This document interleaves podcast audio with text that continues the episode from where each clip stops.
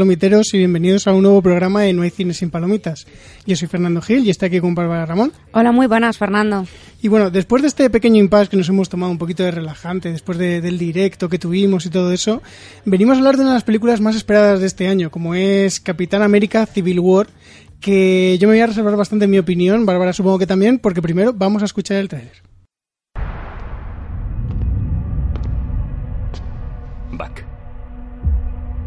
¿Te acuerdas de mí? Tu madre se llama Sara. Solías ponerte papel de periódico en los zapatos. Te busca la ley. Ya no me dedico a eso. La gente que cree que sí viene hacia aquí. Y te busca vivo o muerto.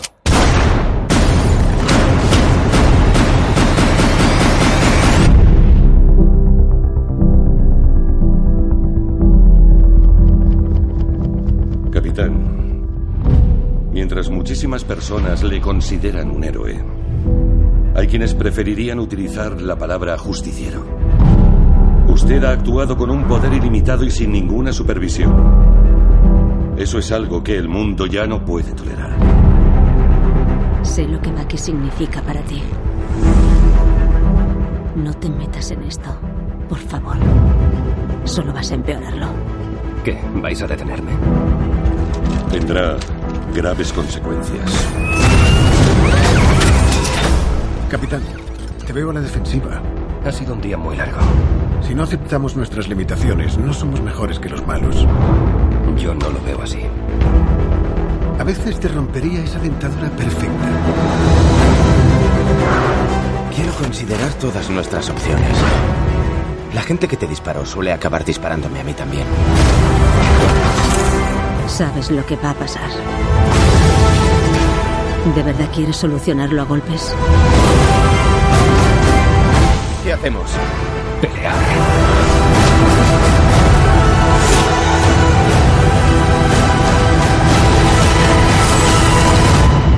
Lo siento, Tony. Sabes que no lo haría si tuviera otra salida. Pero es mi amigo. Yo también lo era.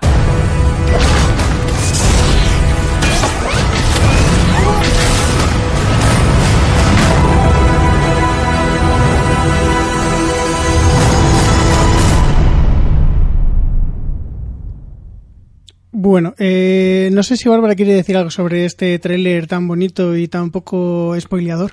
Pues que yo me alegro mucho de no haber visto el tráiler antes de ir a ver Civil War, porque es que, mm, o sea, revela tan poco Sí, que hubiese solo- sido una pérdida de tiempo. Solo saca escenas de las peleas finales, las peleas importantes, escenas clave.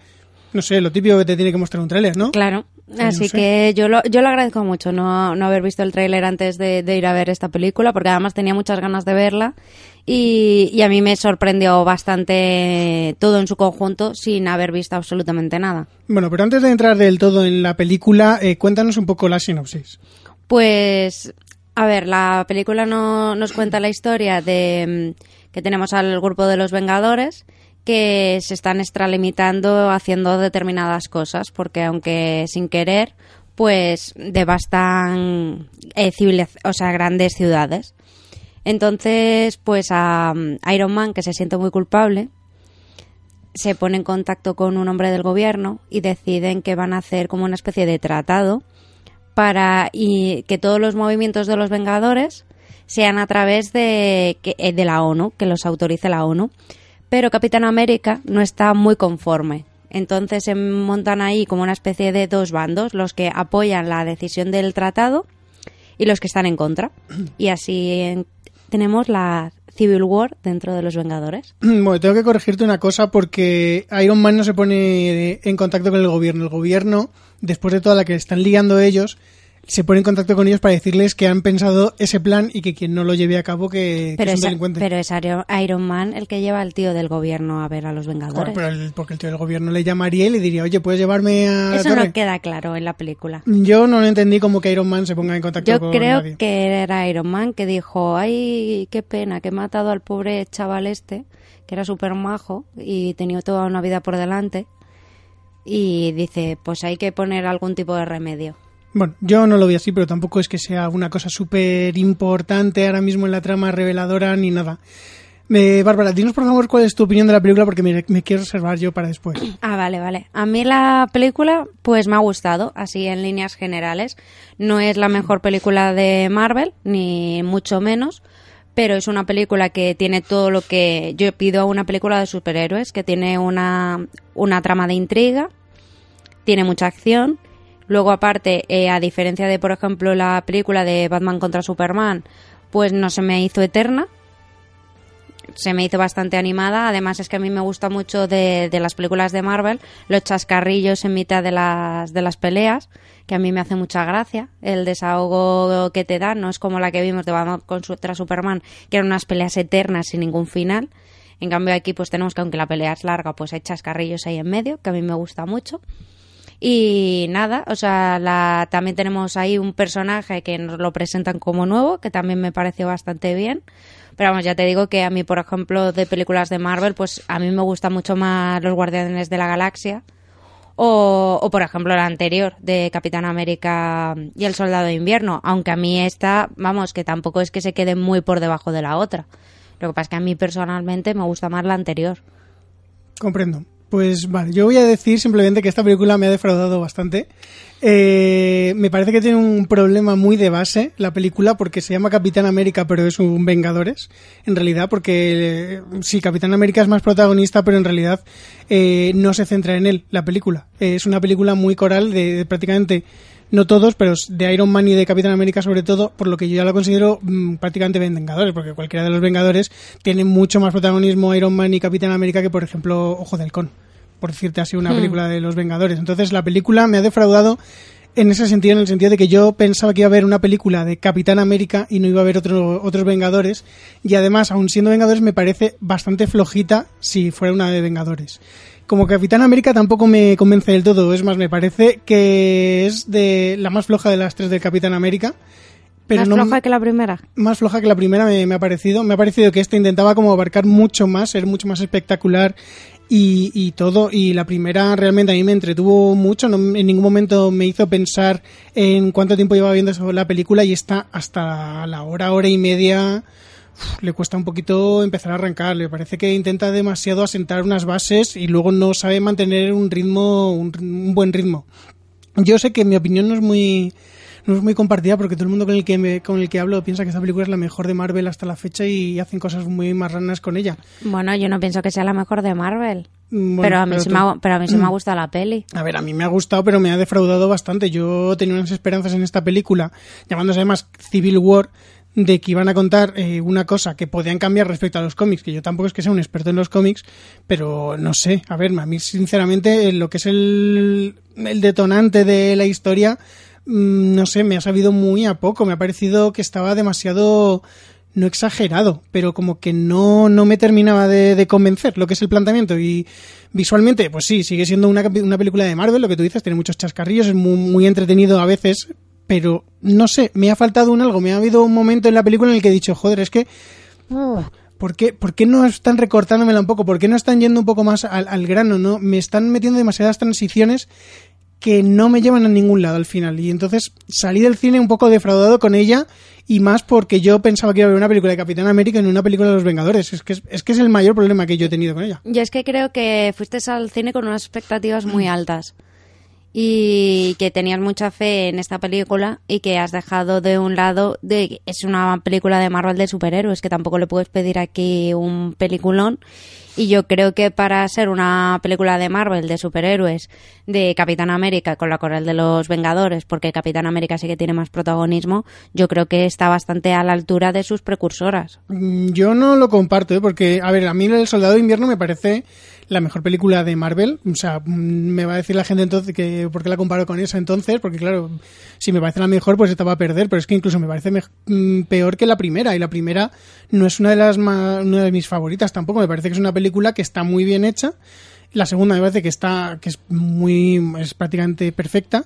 Y esta es que me ha defraudado demasiado. Es que, es que es lo que digo, es que es una película que se llama Capitán América, pero que en realidad el Capitán América, aunque sea el más protagonista de todos, no es el protagonista absoluto, no es, eh, no es como si tuviera eh, un acompañante que sea el coprotagonista, es que es los dos rivales y Iron Man es que muchas veces le, le comía la película, muchas veces en muchas escenas yo decía, es que esta película me la vendes como Iron Man y me cuadra más que como Capitán América, más allá de que Capitán América es el que tiene el mayor conflicto en la película, Hmm. sin entrar, que ya entraremos más adelante. Entonces, mm, por eso me ha defraudado.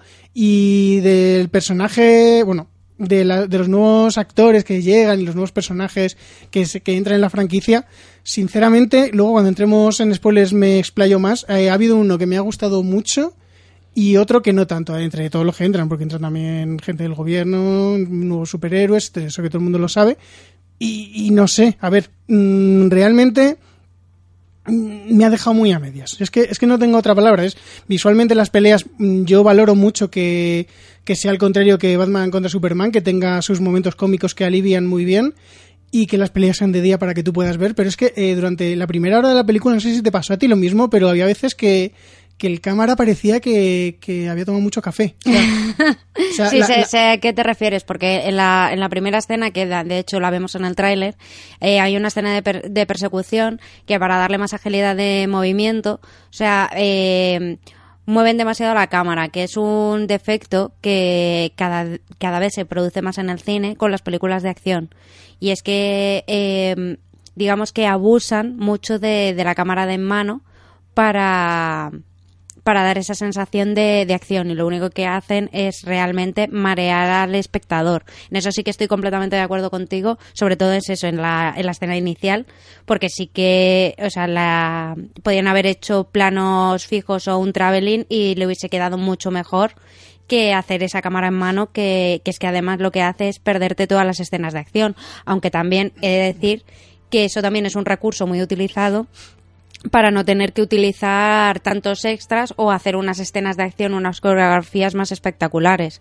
Sí, mi problema no es la cámara en mano, mi problema es eh, el tío que lleva la cámara, que yo creo que han cogido a Michael J. Fox o algo porque la mano es que se es que se movía más que, que todo. Pero, pero ¿qué es eso? Es por, porque No. abusan de, de ese recurso y además lo, lo abusan y además en esta escena en particular hacen un muy mal uso de, de ello. Pero es por eso, es por porque no quieren, o sea, eh, invierten, o sea, no quieren invertir en una coreografía o no quieren invertir en una secuencia de acción más plausible, al igual que por ejemplo en Batman con Superman vimos muchas escenas de acción de noche, porque los efectos especiales de noche es muchísimo más fácil hacerlos que a la plena luz del día.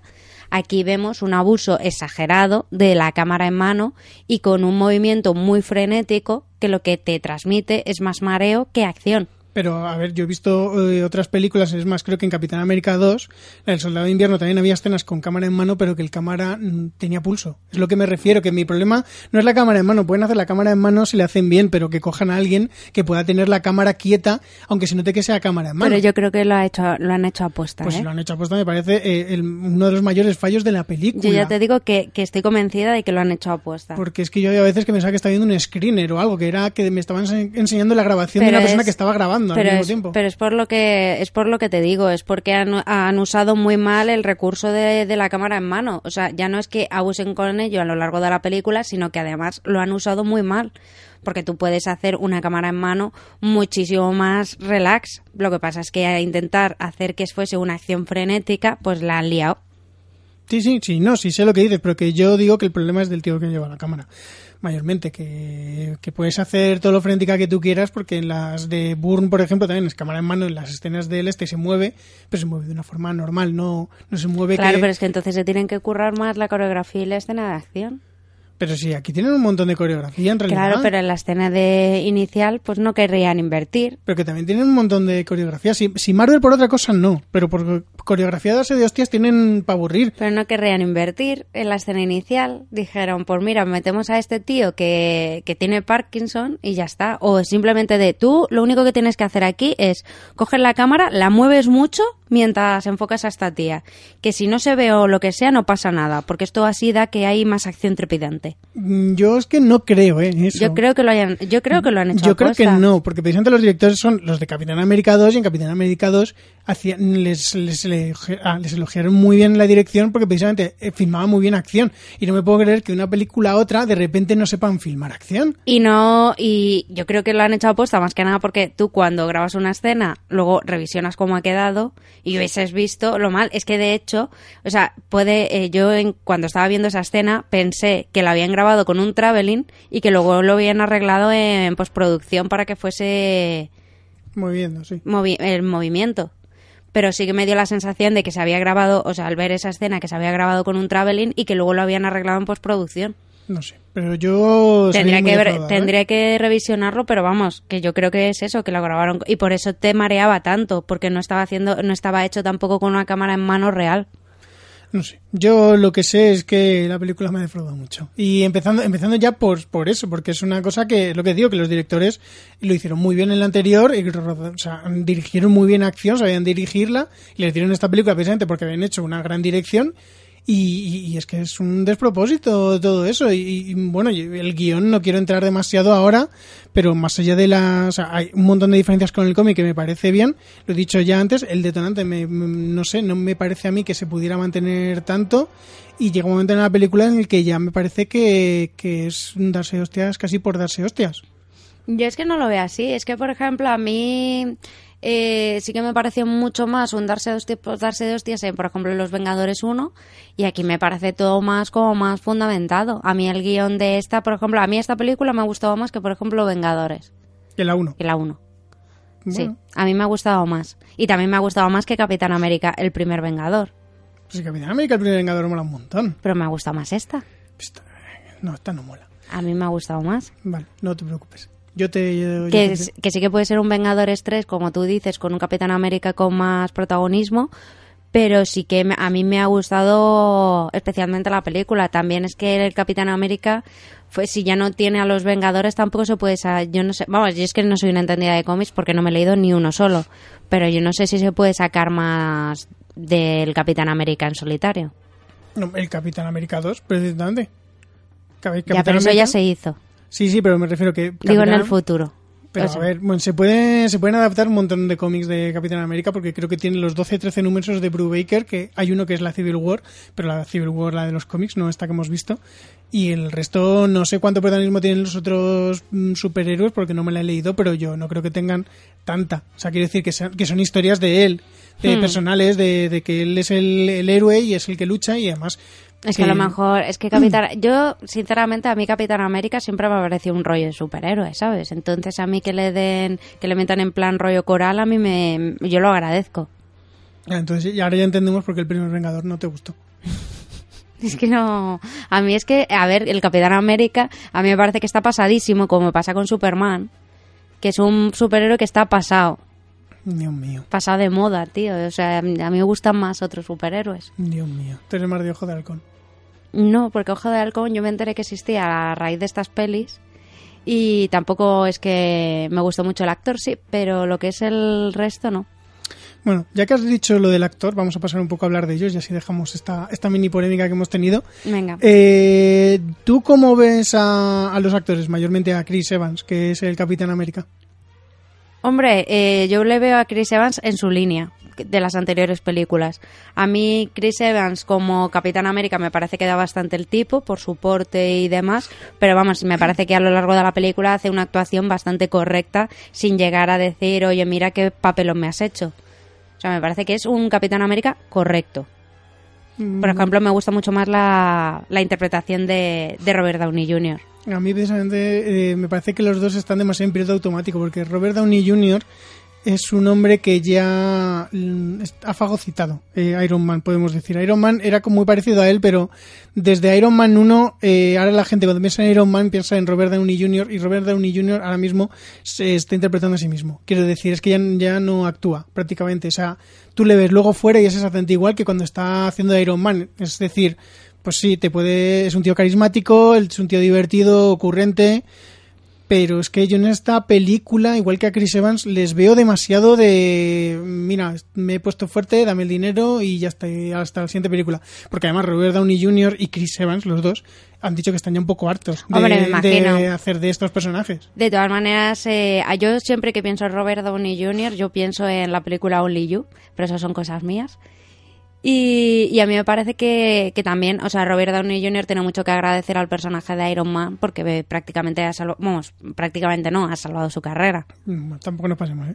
Porque Robert Downey Jr. estaba en unos momentos muy bajos Pero... y estaba haciendo, sí. mm, está con bastantes problemas y Iron Man le dio luz a su carrera y le ayudó muchísimo a salir de, de todos los problemas personales que él tenía. No recuerdo exactamente de qué año es Iron Man 1, pero sé que Tropic Thunder, que es más o menos de la misma época, es, le volví a meter también en el candelero porque estuvo nominado al Oscar. eh, o sea, Pero vamos, que yo creo que Iron Man, o sea, sí que le ha ayudado, pues eso, a mantenerse, porque, por ejemplo, hombre, hay películas que estaban en su época de drogas y demás, como, por ejemplo, Jóvenes Prodigiosos, que es una película que a mí me gusta a mí muchísimo. que te, va súper moderna. O sea, te estás yendo incluso antes de que fuera famoso. Bueno, no, ya era famoso. Jóvenes prodigiosos, ¿de qué año es? Pues salía ya, eh, fue por la época de Spider-Man. Vale, me estoy equivocando yo con otra película, perdón. Fue por Sí, la época de Spider-Man, porque el protagonista es Tobey Maguire y Tobey Maguire sí, ya había hecho Spider-Man. Estaba pensando yo en otra película. Entonces, y Jóvenes Prodigiosos, ahí Robert Downey Jr. ya era mayor, que tenía ya sus 40, Bueno, no, pues tampoco nos pasemos. Tenía 30 y muchos. 30 y mucho 40. Y, y es eso, ya estaba ahí en su, ahí estaba en una época Sí, sí, sí, sí, bastante baja. Y, pero vamos, que a mí me parece, sí que es cierto que es que ya es Iron Man, entonces, o sea, yo lo veo y yo no le veo que esté, por ejemplo, peor que en Los Vengadores 2. O que esté peor que en el resto de películas de, Iron Man, perdón. Al igual que a Chris Evans. A mí Chris Evans yo lo he visto en todas las películas de Capitán América y de los Vengadores, así. Mm, Yo discrepo bastante contigo, ¿eh? Porque, a ver, eh, Robert Downey Jr. es cierto que las últimas películas que ha hecho de Iron Man es, está igual, quiero decir, está allí, en- que ha ido allí a cobrar y encima el, el pastizal que cobra el cabrón. Pero en la primera de Iron Man tú, tú lo ves y el tío le pone muchas ganas, porque la de Iron Man 1, aparte de estar en la época en la que el tío salió de la mierda y se volvió a hacer un nombre, eh, el, el tío no cobraba, o sea, cobró una puta mierda. O sea, el tío se estaba intentando ganar de verdad el puesto, no como en esta que es en plan de darme mis 80 millones de dólares por hacer de Iron Man una vez más. Que ahora viene aquí y dice, mira, puedo hacer lo que quiera porque soy irreemplazable ahora mismo. La gente cuando quiere, piensa en Iron Man piensa en mí. Es decir, ya no tengo que demostrar que soy él, ya soy él.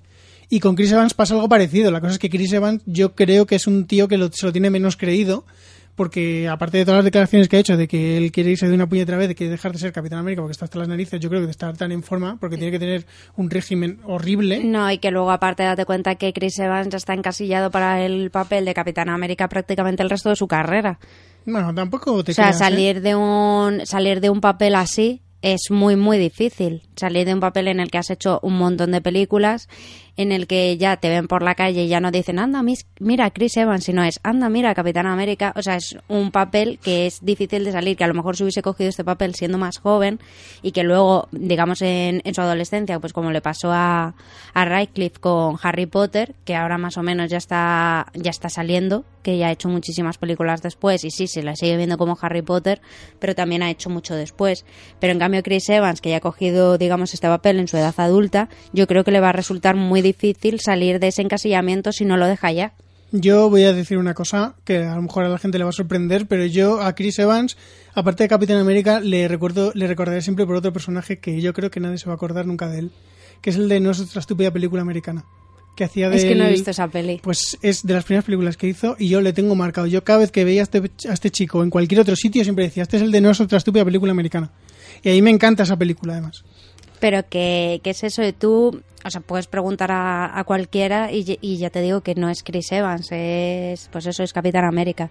Pero a y ver, es igual, es igual que, por ejemplo, lo que le pasa ahora a Robert Downey Jr. O sea, Robert Downey Jr. ha hecho muchísimas películas, pero muchísimas. Y se le va a recordar, y sobre todo en su época de veintitantos años, que hacía un montón de comedias y un montón de, sobre todo, de comedia romántica. Y ahora mismo, o sea, solo se le va a recordar eh, su carrera por Iron Man. y por Chaplin. No, por Chaplin no se le va a recordar. Pues yo conozco mucha gente que le conoce antes por Chaplin que por Iron Si Man. no digo que se le reconozca antes, o sea, yo le conozco a... No, no, no, no, digo que, se le- que ahora mismo le preguntas y te dicen antes Chaplin que Iron Man. No sé, yo creo que tanto Robert Downey Jr. como Chris Evans, o sea, ya son... O sea, son su- como sus personajes, al igual que pues coger a Scarlett Johansson, que no se le va a recordar a Scarlett Johansson porque ahora mismo sea la viuda negra, Ujú. Sino que se le va a recordar por otras muchísimas películas. O a Paul Rudd no se le va a recordar por ser Ant-Man. ¿Sabes? Se le va a recordar por otras pelis. Pero yo creo que tanto Chris Evans como Robert Downey Jr. como el tío de Thor, que ahora no me acuerdo cómo se llama, Chris Hemsworth. ese, yo creo que se les va a recordar por estos papeles. Pero me estás, es que me estás mezclando también una cosa, porque Chris Hemsworth eh, no ha hecho nada más en su vida aparte de ser el cazador y esto, y va a ser ahora el recepcionista de los cazafantasmas. Quiero decir, ese chico Ay, no, no... ha hecho nada más. Mm, sí, habrá hecho un montón de cosas, pero ¿tú sabes lo que ha hecho? No. Claro, decir, y es que solo le conozco Pero. Chris Evans ha hecho, hizo, hizo de Antorcha Humana, hizo la película esta de... también Antorcha Humana. Sí, las de, lo- la de los Cuatro Fantásticos, las dos primeras que hicieron, que salía el eh, Jessica Alba, esa. Ahí hacía de, hacía de Antorcha Humana. Es que no le recuerdo. O sea, he visto las películas, pero no me acuerdo de él. Pues hacía de Antorcha Humana. Hizo, hizo la otra película de, no de superhéroes, pero creo que se llama Push o algo de eso. El tío hizo, hizo papeles, a lo mejor no tan conocidos, pero hizo papeles buenos, Hmm. pero el Chris Hemsworth, yo sinceramente no sé qué más ha hecho. Bueno, pero que si me estás entendiendo, que yo creo que, Sí, que que- le va a costar mucho salir de este encasillamiento de, de, Capitán América, que además hay muchos actores que han rechazado papeles de este estilo porque no quieren encasillarse en este tipo de personajes. Yo no estoy diciendo que no se encasille, lo que estoy diciendo es que en, en esa en- si ya se les nota demasiado cansados de hacer el este y que van allí a, a cobrar y que están muy en piloto automático. Y es una cosa que me parece muy bien por ellos porque están cobrando un pastizal, pero que al espectador yo por lo menos lo noto y noto su, su desidia, sus pocas ganas de estar allí. El problema que tiene que tenemos con esto es que Marvel tiene un montón de películas que ya las tienen programadas con estos mismos actores y están atados por contrato y que puede que entonces, o sea, puede que notemos cómo va bajando la calidad de las películas de Marvel por la interpretación de los actores. Sí, sí puede ser, pero a ver, es que en, en los Vengadores, Porque en los además- Vengadores 2, que también se les notaba, como era mucho más coral, eh, había otros actores que sí que sí que sí que estaban allí para actuar, quiero decir que estaban allí para ganarse el sueldo de verdad, no como Hmm. no como Ro- Robert Downey Jr. o Chris Evans, que repito, a mí me parece perfecto que vayan allí que cobren el pastizal que cobren, pero que joder, que a mí yo en este en esta película precisamente que es donde son los dos cabezas de cartel, los dos que más vas a ver, los dos que más vas a vas a analizar mm, no me gusta que estén así sobre todo cuando no tiene cuando a mí por ejemplo la película me ha dejado muy insatisfecho porque no me parece que tenga otras cosas que supla la, la Hmm. actuación de ellos porque tampoco les estoy pidiendo una actuación de ganar premios les estoy pidiendo que, que actúen y que no se les note que están allí para cobrar el dinero Hombre, yo ya te digo que a mí yo no tengo esa impresión de la película, que a mí Chris Evans me ha parecido pues igual que las otras, sinceramente. Bueno, vale, vale. Sí, Vale. me parece, me parece bien. Pero yo digo que, a ver, que en esta película, pues Chris Evans está ahí y digo, joder. O sea, igual que a. Robert Downey Jr. siempre le he visto mejor en Iron Man 1 y en el resto ya le, le he visto pues como aquí, Sí, sí, eso es lo que te he dicho. pero a Chris Evans le he visto en todas igual. Yo no, yo, o sea, mm, no recuerdo exactamente la 1 y la 2 que decir su actuación, que, porque me impresionan mucho más otras cosas de las películas. Pero en Los Vengadores 1, 2 y 3, que lo voy a llamar hasta la 3 porque para mí es Vengadores, en, que no lo se llame así, eh, sí, que se le nota que está allí para eso. Pero, pero bueno, no sé. Luego ya has nombrado a Scarlett Johansson, que yo luego quiero, para que te lo vayas pensando, eh, luego te quería preguntar si tú eres de las que piensa que necesita una película propia, no me contestes aún. Ah, vale. ¿Vale? Pero ya te lo digo porque es un tema. Ya tengo mi espinoso. respuesta, ¿eh? Sí, sí, sí, Ah, pero vale. quiero crear un poco de hype. Y, y no sé, bueno, y también, sal- también sale Jen- Jen- eh, Jennifer, iba. Jeremy Renner, que sinceramente Jeremy Renner es un tío que me parece que, que actúa, pero porque dice "Mm, no sé cuántas veces más voy a poder salir en estas películas. Porque Ojo de Halcón lo siento mucho, pero me parece que es un personaje que no, que no. No, sí, a ver, el, el personaje de Ojo de Halcón es un personaje que te da igual ponerlo que no. O sea, tampoco no es un personaje relevante. Incluso para las batallas, hemos visto en esta película que si tú coges a Ojo de Halcón y lo eliminas tampoco pasa nada. Al igual Mm. que otros personajes dices, pues no, mira, lo echaría de menos. A mí el, el actor, o sea, Jeremy Renner me gusta mucho. Pero sí que es cierto que si me quitan a Ojo de Halcón de estas películas, que no lo voy a sentir. No, no, sí, te entiendo, te entiendo. Y luego ya el último actor o actriz que quiero, que quiero nombrar es eh, a, a Elizabeth Olsen como Bruja Escarlata. ¿Mm? Que sinceramente que me parece que es la que mejor está en toda la película, a pesar de que en el doblaje le pongan ese acento tan marcado de en plan de soy súper soviético. A mí me gusta mucho eh, Elizabeth Olsen. Además, creo que el personaje le pega bastante bien y que la actuación que hace es, es bastante buena. Mm. Además, eh, respecto a Los Vengadores 2, yo creo que, que incluso lo mejora bastante en esta película. Sí, es posible. A ver, en Los Vengadores 2 yo creo que es que no destacaba porque no podía destacar en medio de toda esta gente, además porque no salía tanto en la película. No, y luego aparte su personaje, no sé, estaba como, eh, no sé, un poco forzado. A mí por lo Mm. menos me daba sen- eh, sensación que en Los Vengadores 2 el personaje que tenía ella, el de Wanda Maximoff, Mm. que todavía no era la bruja escarlata, estaba como un poco forzado. En cambio en esta es mucho más orgánico su personaje y creo que le ha beneficiado bastante. Sí, yo una cosa que, que, que quiero ver cuando salga el cómo se hizo es todas esas escenas en las que está ella haciendo juegos así con las manos, de que está haciendo como una bola, porque es que me, me parece súper gracioso. Porque me lo imagino en el rodaje, haciendo como que tienes una bola aquí en medio, en plan como si fuera Dragon Ball, Hmm. pero, pero sin el S y tiene que ser súper divertido verla, de, de- de reírte un montón. Porque estas escenas sin efectos especiales tienen que ser súper divertidas. Lo que a mí sí que me gustaría hablar de un, de un actor que es de Don Chetlet, que hace de, del teniente James Rhodes, Sí. eh, máquina de guerra, que a mí, por ejemplo, en esta película sí que no me ha gustado absolutamente nada. No, es uno de los actores que yo creo que está metido por, Con por, calza. con- por contrato prácticamente, en plan de necesitamos eh, superhéroes que meter en esta película pues se den de hostias, pues él es uno. No, y aparte es que su personaje en esta película me parece que está metido con calzador, Mm. que es para hacer una escena que, que sí que tiene su relevancia, que si quieres la comentamos más tarde Mm. en la zona de spoilers, pero vamos, lo que es el actor en esta película me, me parece que está muy por debajo de, de su categoría, que lo hemos visto en otros sitios, mm, por lo menos llegar a la altura, ¿sabes? A ver, yo tengo que decir que yo, Don Cheadle a mí no me parece un actor no- demasiado bueno y realmente en no, no conozco ninguna película en la que yo diga, joder, Don Cheadle, qué bien lo haces. A ver, pero que estamos hablando que esto es una película de superhéroes y que es un poquito fácil llegar a lo que es el listón mínimo. A mí me parece que el listón mínimo llega. El problema es Yo- que el yo creo personaje. que no llega al listón el, mínimo. El problema es que en esta película el personaje es demasiado perrito faldero, que siempre lo ha sido, de Iron Man. Hmm. Pero que en esta película llega un momento. o sea, llega unas cotas que dices, es que has pasado de perrito faldero a, a esclavo, prácticamente. Sí.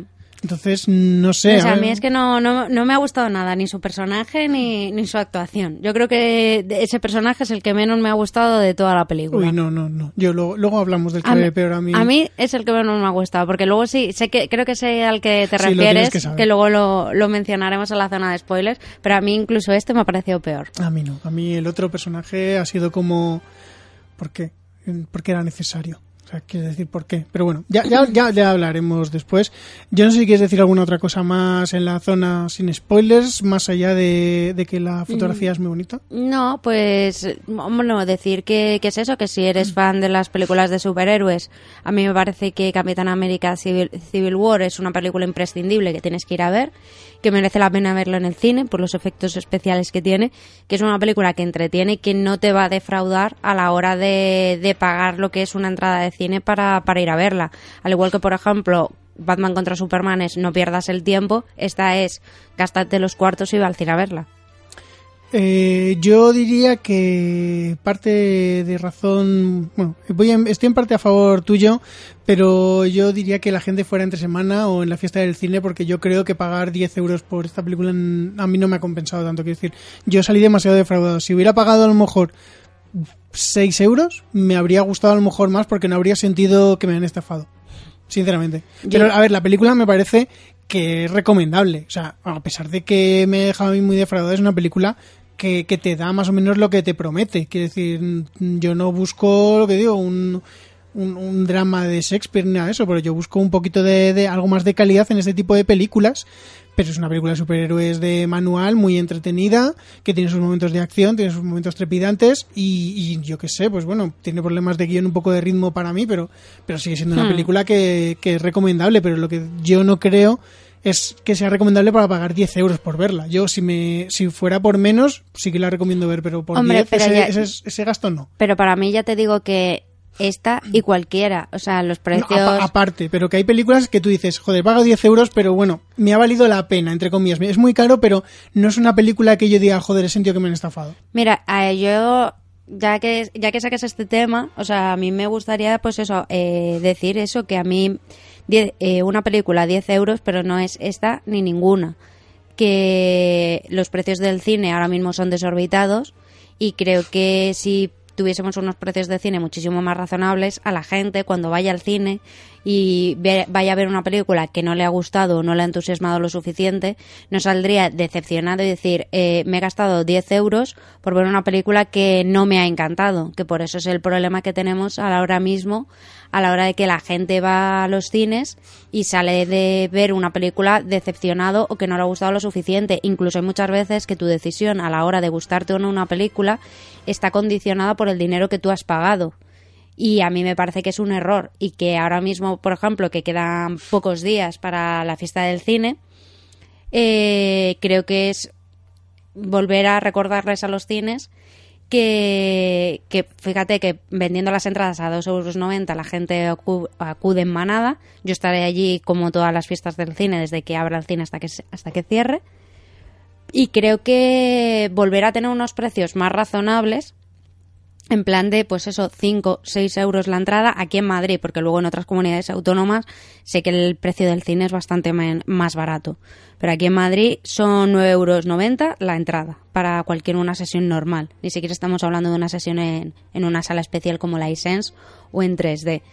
Y creo que 10 euros es desorbitado para ver cualquier película. Sí, sí, sí, no, yo estoy a favor. Lo que digo es que esta película, además, eh, después de haber pagado 10 euros, que es el precio normal, he sentido que estaba un poco estafado. Que yo, si hubiera pagado menos, me habría gustado más, precisamente por lo que dices, porque luego he visto películas por 10 euros que no tienen la grandilocuencia ni buscan el género este, que es una película mucho más de estudio, y las he disfrutado muchísimo más.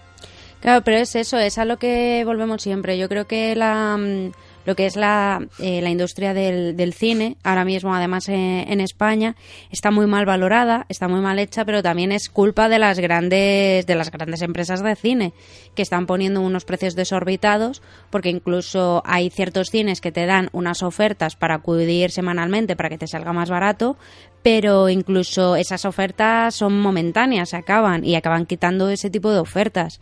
Además también te promocionan que estén buscando que tú pagues las, digamos, las entradas online, cosa que me parece un error. Ya no cuidan tanto las instalaciones de los cines. Y, y creo que tendríamos que esto, o hacer un llamamiento, pues eso, a las industrias del cine, sobre todo en épocas como esta, en la que la fiesta del cine está a la vuelta de la esquina, para que vean que el problema de la piratería no es que, o sea, el problema de la piratería son los precios desorbitados que tienen ahora mismo las películas. Y eso es así, porque tú no vas a pagar 10 euros para ver una película en el cine cuando sabes que no tiene unos grandes efectos especiales o no te va a gustar lo suficiente. Prefieres descargártela y verla en tu casa, porque ahora mismo, cuando ya se ha estrenado la película, a la semana ya la tienes en muy buena calidad en, en una plataforma de descargas que conocemos todos. Tampoco nos pasemos, ¿eh? Quiero decir... Hombre, tampoco. eh, la mayoría, por ejemplo, la de Capitán América, no lo, no lo he mirado, pero seguramente ya esté en buena calidad. Mm, Yo la que he visto, es, creo que fue esta mañana o ayer por la noche, mm, la calidad era así así, era de que seguramente veas gente pasar y cosas de esas. Y es eso, vamos, que, pero ¿qué es eso? Es llamar a, a los cines para que vean que, que vale, que a lo mejor 2,90 euros pasarse, pero 5 euritos.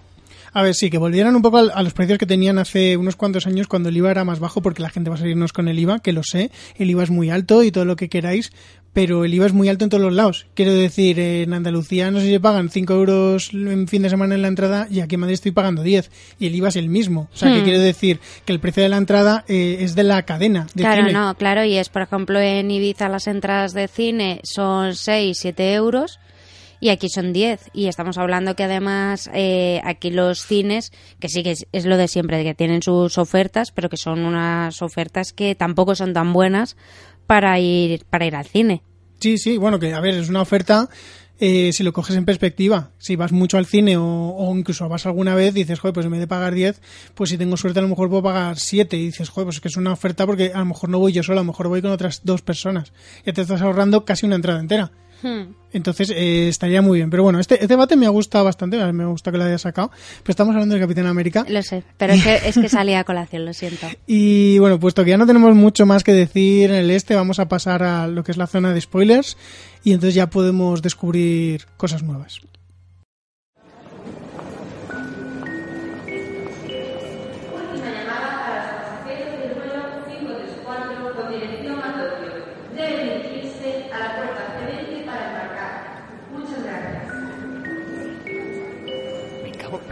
Cabrones dónde están? Ya vamos, joder, que estábamos terminando de ver mi vecino Totoro. Venga, vamos, rapidico, que os estaba esperando, que es por aquí. Vamos, vamos. Perdone, sus billetes. Tome, aquí están.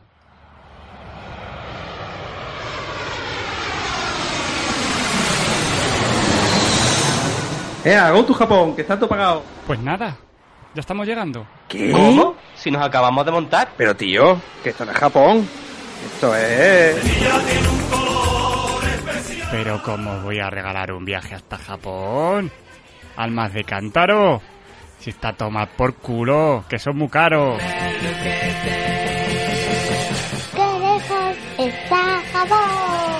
Un podcast raruno sobre la cultura nipona presentada en elegantes y absurdas dosis.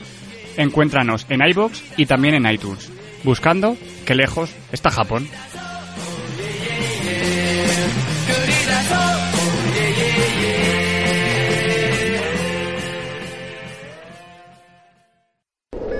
Atención, peligro. Peligro. Peligro. Vas a entrar en la zona de spoilers. Zona de spoilers. A partir de este punto, este punto es responsabilidad tuya. Es responsabilidad tuya. ¡Corred, insensatos! Bueno, ya estamos otra vez en la, aquí, en la zona de spoilers. Y yo lo primero que quiero decir es que me parece súper fuerte que en el tráiler me pongan la pelea final de cómo se están pasando el escudo y se le dan de hostias a Iron Man. Ya, a mí también me parece un poquito fuerte. Más que nada porque es que, eh, además es que no solo eso, sino que ves la escena en la que Iron Man parece que va a hacer las, pases, eh, las paces con Capitán América Mm. y acto seguido ves la pelea final y es en plan de ¿para qué coño he ido a ver la película si yo lo he visto? Además que sí, ¿eh? O sea, quiero decir, es que el trailer está muy mal estructurado. Y encima es que te, te, lo- te los van mezclando de tal forma que tú dices, joder, esto cuando irá, esto cuando irá. Pero es que si, si te fijas un poco en el trailer dices, coño, esto tiene pinta de que estaban súper enfadados y que de repente el otro ha ido allí y le ha dicho, tenemos que hablar. Y luego se ha empezado a dar de hostias. Es que es eso, o sea, está, está bastante mal estructurados. Hombre, lo único a lo mejor que agradezco un poco del tráiler es que no me hayan sacado Spider-Man. Que para en, mí... en este tráiler, porque luego hay, este- hay otros este. trailers que sí. Bueno, en este que fue el primer tráiler que, que salió, que es que no me hayan sacado Spider-Man porque para mí ha sido uno de los personajes que más me han gustado de, de la película. Sí, es uno de. Precisamente yo creo que es el personaje que para mí salva más la película que cualquier otro. Más allá de Bruja Escarlata, que ya lo he dicho antes, que Bruja Escarlata me parece que la actriz lo hace muy bien y que el personaje está muy, muy bien metido. El personaje de Spider-Man, eh, yo además sabía que salía, pero pensaba que iba a tener menos papel, sinceramente. Yo es que, yo cuando me dijiste justo antes de entrar al cine que salía Spider-Man, yo creía que iba a salir en plan como de fondo o algo por el estilo, o sea que no se iba a hacer mención al personaje, sino que a lo mejor pues eso, que iba a salir pues un periódico, que iba a salir de fondo, no que iba a tener frase y todo. Y, y además es que me ha gustado mucho el personaje de, que hace Tom Holland de, de Spider-Man, porque eh, a mí me gustaba mucho Tobey Maguire como Spider-Man. De hecho, para mí, eh, hasta que Tom Holland no demuestra algo más, para mí es el mejor Spider-Man. Porque luego el chico que vino después, el de la red social, Andrew Garfield. Andrew Garfield, no me gustó nada. De hecho, o sea, cuando fui a ver eh, Spider-Man 2 no la vi, pero es que Spider-Man 1, que fui a verla, es que estuve a punto de salirme de la sala del cine, pero a punto. O sea, no me salí porque había pagado dinero, pero No. si no llego a pagar dinero me hubiese salido. Eh, un día tenemos que hacer un programa hablando de las películas de Spider-Man, que veo que tienes muchas ganas. Eh, pero tengo que decir que Andrew Garfield en la primera de Spider-Man me, me gusta a mí bastante. Porque, a ver, Andrew Garfield, sin, sin ponernos aquí demasiado exquisitos, eh, hace muy buen Spider-Man hasta el punto de que tienes que creerte que, que es un pardillo, ¿vale? Porque lo bueno que tenía Tobey Maguire es que tenía la, tenía la cara de pardillo, parecía un pardillo y actuaba como un pardillo, es decir, actuaba como Peter Parker al principio de todos los cómics, cuando era el, el cerebrito que todo el mundo ninguneaba en el instituto y que de repente se hace, se hace Spider-Man y, y coge un montón de, de personalidad. Pero mm, Andrew Garfield lo bueno que tiene es que su Spider-Man, por lo menos por lo que yo recuerdo de haber leído de los cómics, tiene un humor mucho más parecido a él, tiene un humor mucho más ácido que el que tenía Tobey Maguire, que Tobey Maguire tiene un humor, aunque sí, era muy, era tirando a ácido, Hmm. era muy descafeinado al final.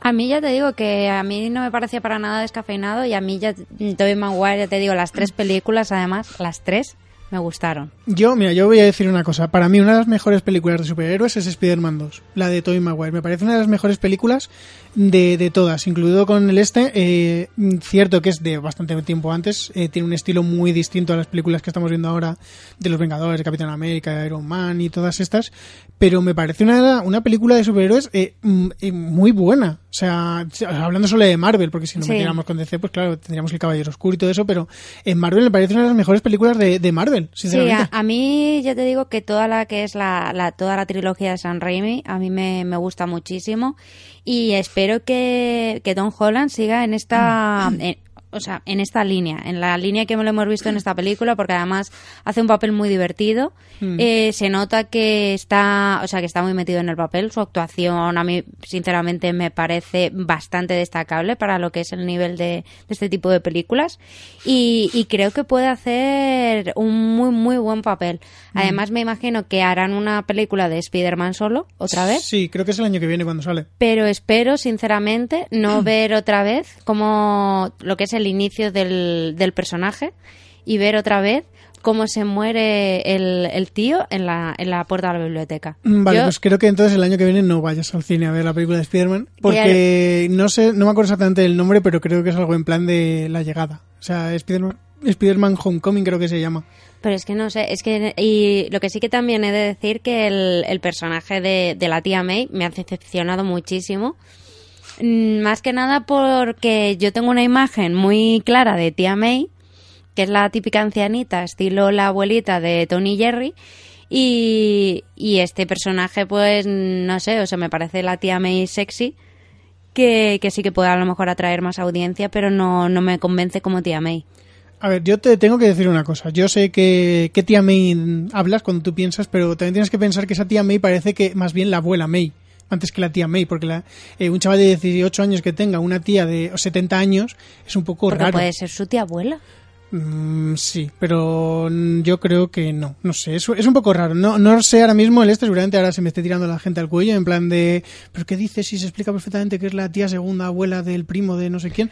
Pero a ver, yo sinceramente, cuando hablas de tía May, yo pienso en tía y, y Marisa Tomei que aunque no te lo creas, creo que tiene cuarenta y muchos años, que decir, No, hace, no me lo creo. hace, hace papel, o sea, que decir, tiene la edad de hacer de tía, es cierto que la han cogido porque es una mujer que se conserva muy bien y que alegra mucho la vista, y eso precisamente da un poco del juego cuando llega Tom Holland a casa y se encuentra a, a Tony Stark Hmm. mm, ligando con su tía.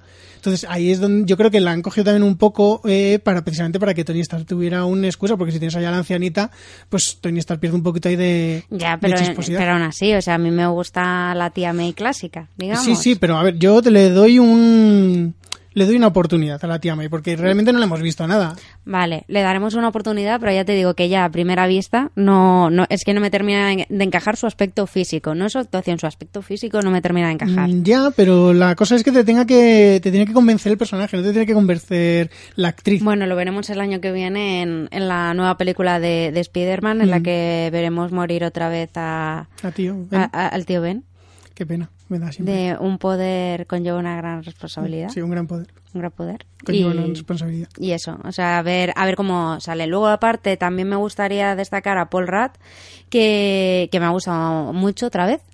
A, a mí me ha gustado más que en su película, no te voy a mentir. Me- A mí, no- a mí es que en su película me gustó mucho. mí en su película- a mí Ant-Man me pareció una película muy divertida Sí. y el personaje que hace aquí igual me parece muy divertido. De hecho, eh, creo que, que uno de los pocos chistes que me hicieron reír de verdad en la película, porque sí, aunque tiene muchos chascarrillos, son el, el típico chascarrillo que te puede soltar una sonrisa pero no te suelta una carcajada, pero el chiste que sí que me, me hizo reírme en voz alta fue el de Paul- uno de los de Paul Rudd durante la, la batalla esta en la que se hace gigante.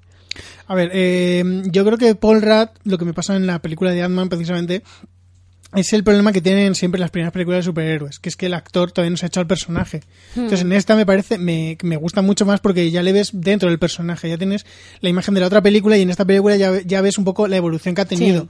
Pero a ver si realmente en su película me gusta, la película de Ant-Man no me parece una maravilla, pero realmente me parece bastante entretenida, me parece una película muy destacable y muy decente. A mí ya te digo que la de Ant-Man me, me gustó mucho. ¿Vale? Y, y está a mí el personaje que hace es eso, o sea, me sigue manteniendo, o sea, me sigue con, con esa tensión y me sigue sacando esa sonrisa, porque además es que Paul Rudd, o sea, lo, lo hace muy bien. Sí, sí, sí, no, a ver, que la actuación de Paul Rudd, lo poco que sale, me parece que lo hace muy bien, muy bien, y, y la escena de la pelea, todos los chascarrillos que tiene, Hmm. me parece que están muy bien, y precisamente Ant-Man a mí me recuerda mucho a Spider-Man, porque tiene un humor Sí, muy parecido. muy parecido, y, y me gusta mucho cómo cada uno estaba en un bando y cómo luchaban entre ellos, Sí. y había chascarrillos. Y una cosa que me gusta, antes de pasar del todo de, con de Tom Holland, es que yo le doy bastante mm, bastantes puntos al chico porque es muy parecido a lo de Tobey Maguire. Tiene un aspecto que tú te puedes creer que es el Peter Parker de verdad de los, Sí. de los cómics. Y además al chico se le ve con, con cierto carisma. Ya lo demostró también en Lo Imposible, que es donde se hizo más famoso. Y en esta película yo creo que puede ser el, el gran trampolín hacia su carrera. Sí, y la, la cosa es eso, que también el problema de lo que comentábamos antes, el problema de ahora mismo la franquicia de Marvel es que tú cuando empiezas a hacer un papel con Marvel te estás comprometiendo durante muchos, muchos años Mm. y para muchas, muchas películas. Entonces también eso, al ser un actor tan sumamente joven, puede que, que sí, que sea un trampolín para su carrera, pero también que le puede que le encasille mucho, al ser unas, un compromiso además muy prolongado en el tiempo. Sí, pero bueno, a ver, también te tengo que decir que Tobey Maguire, si hubiera querido y si hubiera sido buen actor, habría podido salir del San Benito de ser el, primer- el primer Spider-Man, porque él, él es un caso muy parecido, era un poco más mayor que, que Tom Holland, pero, No, pero- hizo de Spider-Man, fue el trampolín, pero es que luego él no supo aprovecharlo. No, pero es- eh, Tobey Maguire hizo, además, justo en la época de Spider-Man, hizo una película bastante buena, que yo a mí me gustó muchísimo, que fue la de Sea Biscuit. Y luego también ha hecho otras películas, que, que sí que es cierto que no es un actor que haya aprovechado muchísimo su carrera y, y demás, pero vamos, mm, yo no- tampoco creo que, que haya eh, ha elegido unos, ha, ele- ha sabido, digamos, mejor dicho, no es que haya sabido elegir sus papeles, sino que ha elegido los papeles que él ha querido. Yo creo que elegí los papeles que le han ofrecido. No, yo creo que ha elegido los papeles que él ha querido. Además, eh, más que nada, él empezó su carrera muy a, a compás de Leonardo DiCaprio, que además son íntimos amigos desde la adolescencia. Y, vamos, y han hecho varias películas juntas, entre ellos, por ejemplo, Don's Plan, que en esta película, ah, en esa película además, Tobey Maguire me parece que hace un papel sublime en comparación con el papel ahí regulero que hace Leonardo DiCaprio. Pero sí que me parece que Tobey Maguire a lo largo de su carrera ha hecho muy buenas películas y muy buenos papeles. Por ejemplo, de Sea Biscuit o incluso y anterior a ello, por ejemplo, Pleasantville. Y, además este año volve- veremos película suya, que es la, la que trata de la biografía de, de Bobby Fischer, el ajedrecista. Y a ver qué tal, pero vamos, yo creo que sí que ha, mm, ha elegido más, digamos, papeles independientes, que aunque eh, digamos que haya tenido a lo mejor alguna oportunidad para hacer un papel eh, más de cine comercial, ha decidido llevar una, una vida de un papel más, más independiente.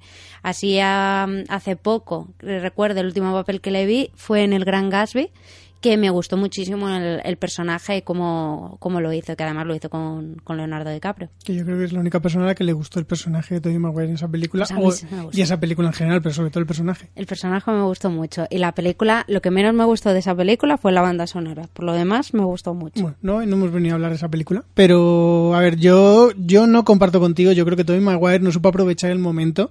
Y no creo que dijera él, no, no, voy a hacer papeles pequeñitos en, papeles, en películas más independientes. Yo creo que eh, no le ofrecieron nada porque, a ver, el pobre chico habrá salido en Pleasantville, lo haría muy bien, pero no es un buen actor. No es un actor que tú le vayas a coger para un papel y digas, joder, este tío lo va a hacer muy bien. Necesitas un papel muy específico que, que vaya bien con su cara de pánfilo que tiene, que tiene cara de pánfilo. O sea, yo lo siento mucho por él, que no pues se la puede quitar, ya lo sé, pero tiene cara de pánfilo. Yo te digo que a mí me, me gusta mucho y además también eh, ha tenido mucha competencia, muchos de los papeles que ha tenido con Jake Gyllenhaal y eso también, o sea, ha, ha rechazado papeles que le habían ofrecido a él antes que a, que a Gyllenhaal. Y a mí me parece bien, porque a mí me parece que Jake Gyllenhaal precisamente es mucho mejor buen actor que él. A mí me, a mí me gusta mucho. No, no, que, que me, parece bien, pero que yo creo que, que Tobey Maguire no supo aprovecharlo, y, pero que Tom Holland va por mejor camino, porque ya de por sí la actuación de Lo Imposible me parece mejor que cualquier actuación de Tobey Maguire en cualquier película. Ahí no estamos de acuerdo, pero bueno. A mí me parece que Tom Holland en Lo Imposible es lo mejor, para mí, sinceramente. Lo mejor de esa película es Tom Holland. Pero bueno, que estamos hablando de Capitán América Civil War. Y Tom Holland yo le veo futuro y la próxima película, la del año que viene, yo mm, voto porque le va a venir muy bien si saben hacer bien la película. Sí. Y en esta película le han sabido introducir de una forma muy original porque yo cuando le cuando me enteré de que salía yo pensaba que iba a salir ya consagrado como Spider-Man, ya en plan de Spider-Man con papeles, de que todo el mundo le conoce, no que iba a ser que Iron Man va a su casa y le ficha en plan de, bueno... Y que- además le, le compra el traje.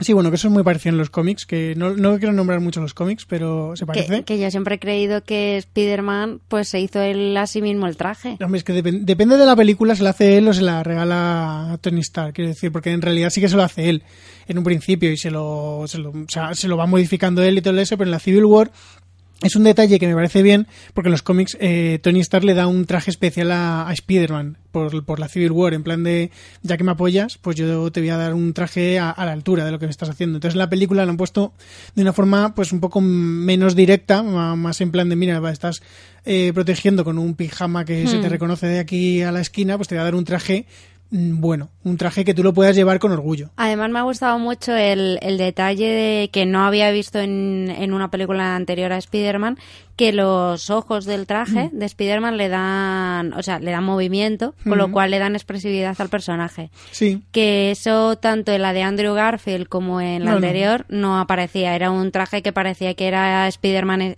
estático con la cara estática de Spider-Man y en cambio está además al darle expresividad, como Spider-Man es un personaje que además en sus películas tiene muchísimos chascarrillos, le da muchísimo más personalidad al personaje y creo que es algo que le favorece bastante. Le favorece, pero realmente es un poco contradictorio. Quiero decir, porque quieras que no, ese traje no puede existir en la realidad. Bueno, tampoco puede existir Spider-Man. Mm, Ya, pero a ver, lo de Spider-Man te da una justificación. Quiero decir, te justifican que tenga los poderes de una forma, te lo puedes creer o no, pero te dan una justificación. ¿Qué justificación tiene a que te den un traje de látex y que el látex ese Porque se te muevan los ojos? Porque estará sincronizado con, con la piel, Claro, que lo ha hecho Tony Stark, que sabe mucho.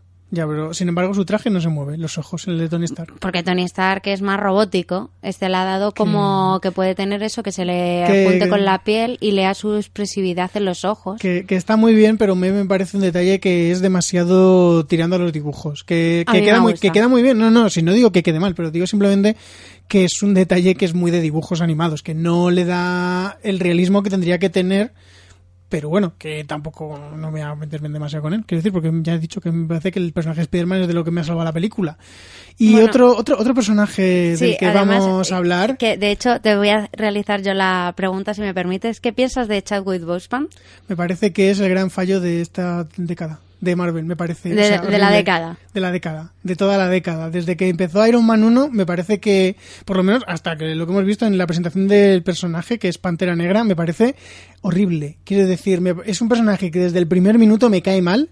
Y respecto iba pasando la película era en plan de, ¿es posible que me caiga peor? Pues sí, lo estáis consiguiendo. Sí, a mí ese, el personaje no me gusta. Además, eh, es uno de los protagonistas de las escenas postcréditos. Además que sí, pero, pero es que no, que no. Que además eso significa que el año que viene seguramente tengamos película en solitario de él. Mm, No, no, sí, es que vamos a porque tenemos las, las dos escenas postcréditos que vemos. Una es de, de T'Challa, el Black Panther, y el otro es Spider-Man. Sí, claro. A mí la de Spider-Man me parece muy divertida. Sí, a mí también. La Me- Spider-Man es súper divertida. Y, pero es eso, a mí Black Panther, bueno, Pantera Negra no, no me gusta. El, el personaje en sí no me gusta, pero es que el actor me gusta todavía menos.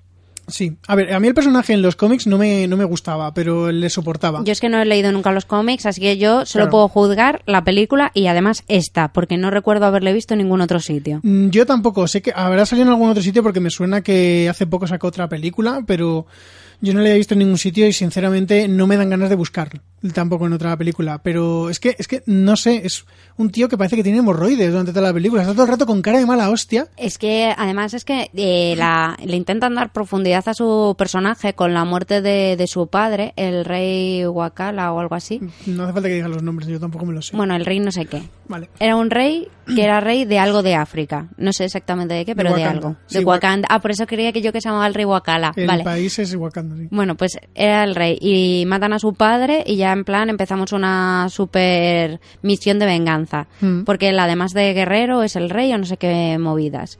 pero que no le da profundidad a su personaje, o sea, no tiene ningún conflicto. A lo mejor si hubiesen hecho la película de Pantera Negra antes, Sí. pues a lo mejor le hubiesen dado mucha más profundidad a su personaje. Al igual que la presentación de Spider-Man, yo creo que así es el como tiene que ser, Mm. porque es un personaje que además ya conocemos muchísimo sus orígenes, o sea, lo hemos visto con la interpretación de Tobey Maguire, le hemos visto con la interpretación de Andrew Garfield, pero es que eh, Lo la mayor- animada. claro, la mayoría de nosotros, de nuestra generación, se ha criado viendo los dibujos de, de Spider-Man. Entonces no hace falta que nos presentes el personaje porque lo conocemos de sobra, Hmm. aunque no hayamos leído los cómics. Pero el personaje de Pantera Negra no, es un personaje que a lo mejor sí que necesita una presentación para que tú mm, empatices un poco con él y no le cojas tanto asco en esta película de Capitán América. Y luego aparte la elección del actor, sinceramente a mí este actor no, no me ha gustado. No sé en qué más sitios ha salido, porque no lo sé. Pero es que tampoco, si veo una película de este hombre, tampoco me llama a verla por porque sale este hombre, porque me Mm. parece que su interpretación, que en- en- además en una película de superhéroes, que tampoco tienes aquí el listón súper alto, me parece bastante menosilla. Sí, es que es lo que yo he dicho antes, yo creo, porque el personaje, eh, desde que muere el padre, todas las escenas que sale parece que está oliendo una cebolla, algo. Está todo el rato con una cara de mala hostia, en plan de, tío, yo qué sé, relájate. No, en este momento os estoy dando de hostias, no hace falta que tengas cara de mala hostia. En ese momento te acaban de contar un chiste, no hace falta que estés con cara de mala hostia. Cambia un poco la expresividad, no, Hmm. no sé, que, que no parezcas de la escuela de Chuck Norris. Es lo que yo le pido, que, que tenga un poco de expresividad, que a veces parezca feliz, que a veces no. Porque incluso antes, cuando nos ha muerto el padre, le veíamos y era como un tío demasiado serio todo el rato. Era demasiado, no sé. Hombre, no- no- también a lo mejor es porque él quería darle, como él es como el guerrero de su país, Mm. que es el como el super guerrero, porque se supone que él lleva siendo Pantera Negra muchos años, por lo que Mm, dice la película. No, yo recuerdo. mm, Que es el guerrero, que es el... es el, el- el rey, es el que tiene el anillo y es el que tiene que proteger a. No, es el que se tiene que está, convertir. está el guerrero, que es Pantera Negra, y luego está el rey. Y luego dice él, es que ahora tengo que ser las dos cosas, el guerrero y el rey. Es verdad, es verdad, sí. Entonces lleva siendo Pantera Negra muchos años, entonces a lo mejor es por eso, porque un guerrero no puede sonreír ni hacer nada de eso. Pero a mí, sinceramente, me parece un error que hayan introducido este personaje en esta película, que a lo mejor era necesario porque salía en los cómics, lo desconozco. Pero quizá deberían haber sacado primero la, la película de la Pantera Negra para que, digamos, conozcas un poquito más al personaje. A ver, yo te voy a decir que en los cómics salen tropecientos mil superhéroes más y alguno que todavía que ya conocemos. Que, o sea, que no es necesario que me, que me saques, perdón, a, a Black Panther en este caso, porque precisamente eh, no tiene, te lo tienen que presentar en esta película, porque en la otra película que vamos a hacer, ver los orígenes, ya sabemos hasta dónde va a llegar, ya sabemos un poco el origen y en realidad su origen, no me lo sé yo de los cómics, pero supongo que estará ligado al padre. Y si ya sabemos que el yo padre muere, Yo creo que el origen está ligado a, a que en la tribu, pues es eso, pues él debe ser el como el guerrero más poderoso, en la tribu o en, no sé, o en el reino, no sé Ujú. muy bien cómo, cómo llamarlo, es el guerrero más poderoso y por eso es el Pantera Negra y su padre es el rey. Entonces, en el momento que se muere, pues él pasa a ser el rey y además la Pantera Negra. Mm. Pero creo que lo de la Pantera Negra es simplemente porque es aquí el que más hostias da. Bueno, de todas formas, eh, lo que es el, el personaje a mí no me ha gustado y eso de que saque las uñas, las uñas Ah, retráctiles y eso tampoco a mí no... no me ha pero es que tampoco, no sé si es el, en el cómic así, No me sinceramente. acuerdo, realmente no me acuerdo. Pero a mí no, no sé, es que me, me el personaje, sinceramente, el traje y tal, me recordaba mucho a Catwoman. Estaba pensando exactamente lo mismo. O sea, Pero estaba pensando exactamente lo mismo. Pero muchísimo, porque a mí el personaje, y además el traje, pero además me recordaba a Catwoman en la película de Batman Vuelve. Sí, la, Que la Michelle con- Pfeiffer. Sí, Michelle Pfeiffer, ese, ese- esa Catwoman. Ya le, hubiera, ya le hubiera gustado a él, ser la Catwoman de Michelle Pfeiffer. Bueno, pero a mí me ha recordado a la Catwoman el traje, no él físicamente ni nada por el estilo, sino el traje me ha recordado mucho a la Catwoman le de hubiera Michelle gustado a él las dos cosas. Quiero decir, ser el Michelle Pfeiffer, además ser el Catwoman de Michelle Pfeiffer.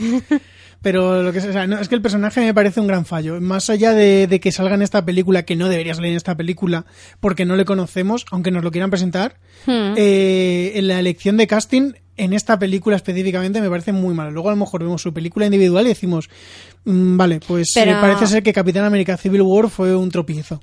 Pues, pero es necesario hacer una película individual, porque realmente tampoco tenemos películas individuales de todos los personajes. Claro, que es lo que yo quería llegar ahora después, porque eh, Pantera Negra yo no sé eh, cómo de conocidos en Estados Unidos, que es donde hacen estas películas. Es decir, si allí hay un personaje que es muy conocido y le hacen un una película, aunque aquí no lo conozcamos, la película la vamos a ver porque la están haciendo allí. Pero Black Panther yo es que realmente no sé si es muy conocido. Y esto me lleva a lo que yo quería decirte antes, a la pregunta que te quería hacer, lo de, que de Viuda Negra, porque la gente está pidiendo una película de Viuda Negra, estaba diciendo que se merece una película de Viuda Negra, y a mí, sinceramente, me parece que Viuda Negra no aguantaría una película, igual que no la aguantaría Ojo de Halcón. Sí, yo estoy completamente de acuerdo. O sea, a mí me parece que Scarlett Johansson, eh, que sí, que hace un buen papel como Viuda Negra, pero creo que Viuda Negra no es un personaje que tenga tanta relevancia, sobre todo en estas películas, como para hacerle una película propia. Además, es que, ¿qué vas a contar? Es que no, no, no creo que tenga, digamos, una historia interesante que contar para llenar casi tres horas de película. Esperemos que no sean casi tres horas, por favor. Estas películas son casi siempre... Son dos, horas, dos, horas, y veinte. Últimamente, pues es eso, son dos horas y me, dos horas y veinte, dos horas y media, mm, tres horas menos cuarto, pero yo creo que no llegaría, a lo mejor si haces una película de, pues estilo Capitán América, Civil War, pero teniendo un poco más de protagonismo Viuda Negra, mm. pues a lo mejor sí o no. O sea, como un Vengadores, pero así con más protagonismo de Vida Negra o algo que le pase. Pero es que tampoco, es que no me parece un personaje interesante, sinceramente.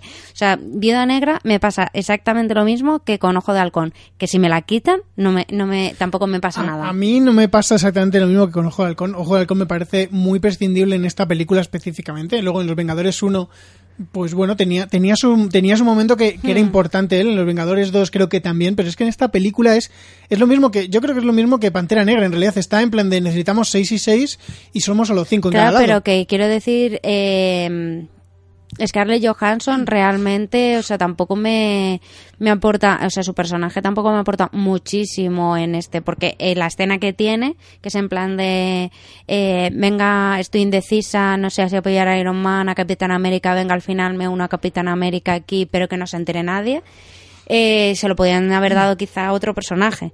O sea, que tampoco, no sé, a mí es que... Mm, Scarlett Johansson me gusta como Vida Negra, pero es que también es a lo que a lo que vamos, que a lo mejor la película sí que es cierto que sea demasiado coral. Hmm. Puede, puede, puede, ser, pero a ver. Eh... Porque también es, es, es, que saturaba un poco con, con, tanto, con tanto personaje, con tanto superhéroe, saturaba un poco. Que es, por ejemplo, lo que pasó en Los Vengadores 2, que iba, iba a salir el personaje de Loki y al final eliminaron sus escenas porque saturaba demasiado. pero de todas formas creo que Loki iba a salir solo en, dos escenas de cuando está Thor flipándolo con las drogas y todo eso. Claro, pero vamos, que eliminaron sus escenas porque ya eran demasiados superhéroes para una película. Sí. Y a lo mejor en este también son sean demasiados superhéroes para una película, porque sí que es cierto que los Vengadores son tropocientos mil, pero que lo podemos hacer a poco a poco. Pues prepárate porque dentro de unos años viene la de los Vengadores, las Guerras del Infinito, que se juntan todos, se juntan con los de Guardianes de la Galaxia. Así que, es, y encima la dividen en dos, esa película. Eso va a ser increíblemente horrible. Quiero decir, horrible para nosotros, porque no te vas a enterar de nada. Pero, a ver, yo, yo te digo que en esta película, ah, bueno, en realidad en todas, eh, Viuda Negra no me parece un personaje tan prescindible como Ojo de Halcón, pero yo creo que no da para una película. Eso es el típico personaje secundario que te aporta, que te, que te ayuda a evolucionar la película, te da misterio, pero que una película del solo no, no la aguanta, porque no tiene, mm, o yo no conozco una historia de vida negra que me pueda interesar tanto como para llenar mm, mm, casi dos horas, porque creo que además Capitán América 1 o con hora de 50, no llega a dos horas, en una película corta, entre comillas, para lo que es normal en estas películas de Marvel que duran dos horas y pico, como has dicho tú hmm. antes. Y era una y Capitán América 1 era una película entretenida, que te podía gustar más o menos, pero que mm, hora 52 horas que no te aburría. Y Vida Negra, sinceramente, más de 90 minutos, yo no creo que puedan hacer una película que sea igual de entretenida y de dinámica. Es como, por ejemplo, en DC lo que van a hacer con La Mujer Maravilla parecido. O sea, bueno, a ver, Mujer Maravilla incluso me parece mm, que, que puede aguantarte mejor una película porque es un personaje mucho más potente. El problema de eso, como creo que ya dijimos en el podcast del este, es que la Mujer Maravilla de esa película está muy mal construida. No sé hmm. que en su película la construyan bien, que es lo mismo que podríamos decir de Black Panther, de Pantera Negra, que en esta película está muy mal construido. Si en su película le arreglan, pues oye, muy bien, a lo mejor sí que te aguanta, pero en Pantera Negra es un personaje que me parece que podría aguantar mejor una película que Vida Negra y aún así la película de Pantera Negra no me atrae nada.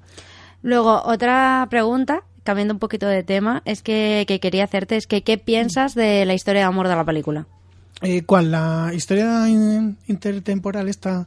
La de- la Capitán de- América y la rubita. Exactamente, de esa historia de amor. Hombre, pues sinceramente me da un poco de repelús. No te voy a mentir, porque Capitán América bebía los vientos por, por la gente Carter. Y después de que se muere la gente Carter, de repente te lías con la sobrina de la gente Carter, que es como un poquito. Incesto. Un poquito creepy. No sé, o sea. Sí, sé a lo que te refieres, pero a mí sinceramente ya no es que me resulte creepy que te líes con, con su sobrina, sino que a mí lo que es toda la historia de amor me parece Ah, bueno. que está muy mal construida y a mí me sobró completamente. A mí, eh, a ver, me parece que está muy, muy forzada, pero realmente venía ya de Capitán América 2, que en el Capitán América 2 tú la veías y, se estaban poniendo ojitos. Tú ya en la Capitán América 2 ya decías, bueno, aquí estos dos va a haber tema, Sí, va a haber pero tema. que en esta película, o sea, Pero en esta está película muy, muy mal construida lo que es la, la historia y que luego aparte es que me parece que estás forzadísima y el beso es en plan de... mm, es que me sobraba. Es que de la historia de amor de esta peli me ha sobrado No, no, completamente. a, mí, a mí también me sobraba, pero la cosa es que en esta película no se esfuerzan en prepararte una historia de amor entre ellos dos porque ya lo han hecho en Capitán América 2. Entonces, en esta película lo único que hacen es explotarla, por así decirlo. De ver durante la película que tienen como una cierta tensión, pero que no es tan evidente como en Capitán América 2, que cuando se encontraban en las puertas parecía que, que la iba a empotrar allí mismo en mitad del, del pasillo. En esta película no, en esta película están como mucho más calmados hasta el momento del beso que dices tú, mm, bueno, el beso me lo estás metiendo para que sea dramático, la despedida, o sea, una despedida muy dramática, Con muy, calzador. muy- sí, no, no, no, pues sí, es a lo que iba, es me estás metiendo el beso para que sea una imagen muy dramática, muy de, oh Dios, se están separando, están súper enamorados, pero realmente en ningún momento de la película anterior de en esta has pensado que ellos dos se vayan a liar. Es más, has visto como él iba al funeral y estaba súper jodido por la muerte de la otra. No se te Hmm. ocurre que se vaya a liar con cualquier otra mujer en cualquier otro momento y menos con la sobrina. No sé, yo es que incluso cuando veo a Viuda Negra que va al, al funeral, me planteo antes que se líe con Viuda Negra que se líe con esa chica. Joder, Viuda Negra al final se va a acabar liando con todos o qué? Mm, Sí que te digo que en el cómic tienen un hijo, o dos. Capitán América y ella. O sea, en el cómic sí que, estuvieron, sí que tuvieron hijos. ¿Y con Hulk? Y con Hulk en el cómic mm, se son amigos. Que decir, que yo sepa, en el cómic no están liados. Pero ahí había rollito con Hulk. Sí, pero yo digo que en esta película, en esa escena, yo mm, me habría querido antes que en esa despedida se besa con Vida Negra, que se besa con Emily Van Camp, que oye, que me parece muy buen acierto de guion, porque, de, de casting, porque es que la chica me parece muy mona. Pero a mí, por ejemplo, no me parece que tenga mucha química entre ellos, al menos en esta película. Mm, a ver, es que, es que es lo mismo de antes. En esta película en realidad no, no hay ningún momento que ellos te quieran decir qué química tienen, qué tensión sexual no resuelta tienen. Estos dos en cualquier momento, cuando termine todo esto, se van a ir juntos a un cuarto. En ningún momento te dan esa, te dan esa idea, porque mm, no intentan hacerlo. Por eso está tan metida con calzador la escena del beso.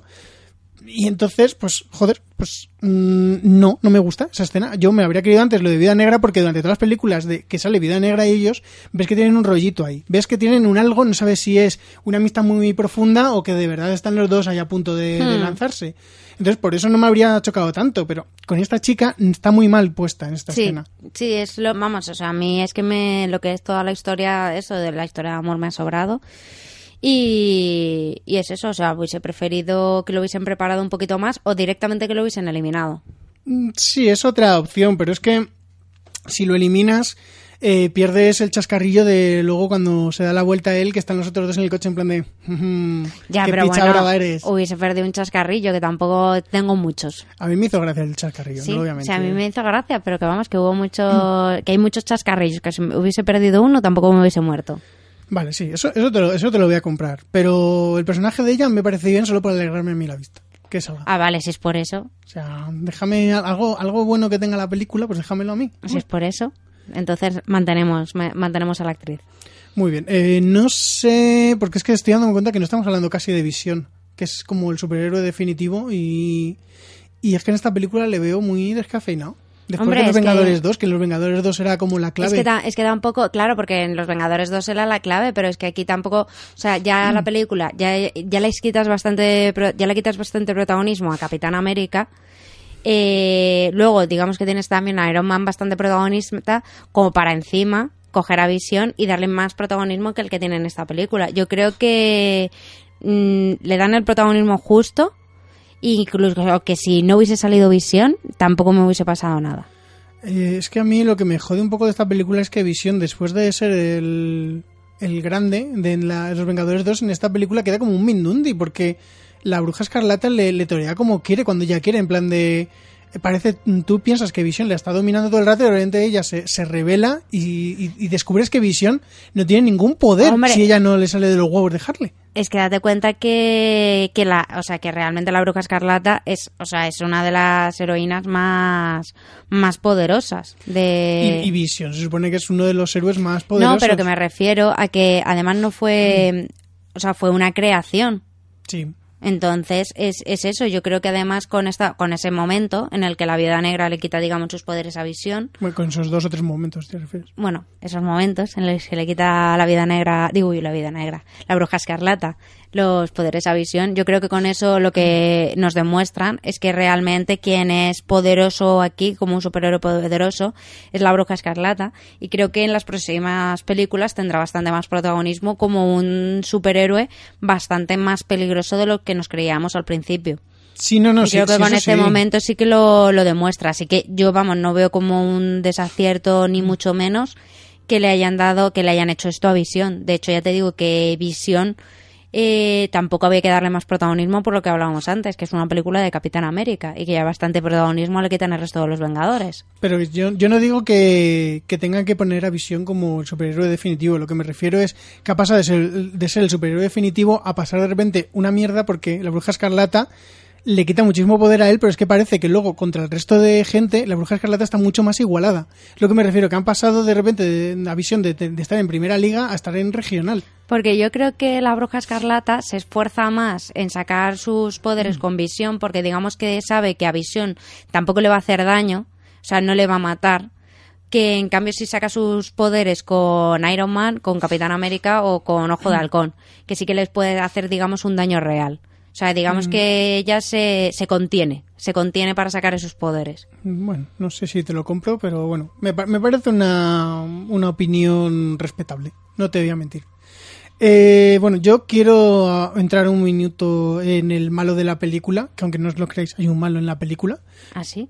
Sí, hay, hay un malo en la película que yo durante toda la película pensaba que estaba metido con demasiado calzador hasta que descubrimos cuál es su objetivo y realmente me parece que que es un objetivo entre comillas legítimo que no me parece no me parece que sea un malo mm, muy malo que muy malo de que es un de que no vale la pena el malo sino que me parece que es un malo que tiene un objetivo y que lo consigue o de la forma en la que lo consigue y que, y que el, el- el orden que lleva de las cosas al final tiene mucha lógica y me gustó no sé qué te pasa a ti Sí, a mí la verdad es que el, el personaje de eso, de Daniel Brühl, me parece que, que está bastante bien construido, porque tú al principio piensas este tío qué coño hace, no sabes muy bien de qué palo va, y, y que haya hecho todo en una justa medida, manipulando a los personajes de esa forma, eh, me parece que está muy bien traído. Sí, sí. Sinceramente, a mí me, me gustó mucho. Además, eh, creo que la última vez que vi a este chico fue en Goodbye Lenin. Bueno sí es, la- es de las primeras películas que hizo Bueno, pero, pero yo, las últimas que viste yo fui la última que lo he visto, yo creo. Y a mí me, además me gusta mucho la elección de- del actor, porque además tiene ese aspecto como de medio pringaillo. Sí, sí, tiene, tiene un aspecto muy, muy característico. Claro, tiene un aspecto ahí como de medio pringaillo, diciendo, ¿y este tío no va- qué hace? Si no es, es un mindunde que le das dos hostias y, y te lo cargas. Y eh, te da un aspecto muy vulnerable para luego todo el poder que realmente tiene, porque lo claro, o sea, es una de las frases que dice en la película que él no que él sabía que él no podía acabar ni con Capitán América, ni con Iron Man, ni con ninguno de los Vengadores.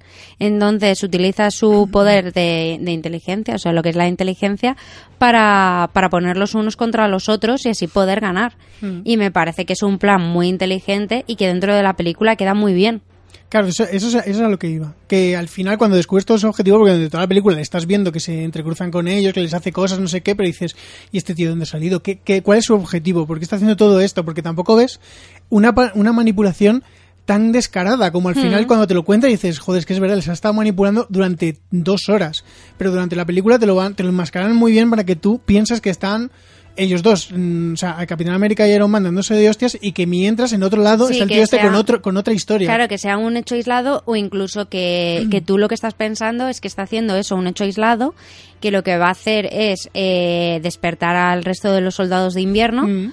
para y que luego al final pues Iron Man se va a unir aquí al Capitán América y al resto de los Vengadores de aquí somos todos super happy Mm. eh, olvidamos el tratado este y, y tú tenías razón capitán vamos a, a, ignorar el tratado y demás y en cambio no o sea es que es lo que él quería hacer cosa que me parece todavía muchísimo mejor Sí, sí, sí, eso, eso sí. Además es que es eso, es que me parece que es un giro de guion realmente, que es sorprendente y que en este tipo de películas es lo que menos te esperas, que el guion te sorprenda.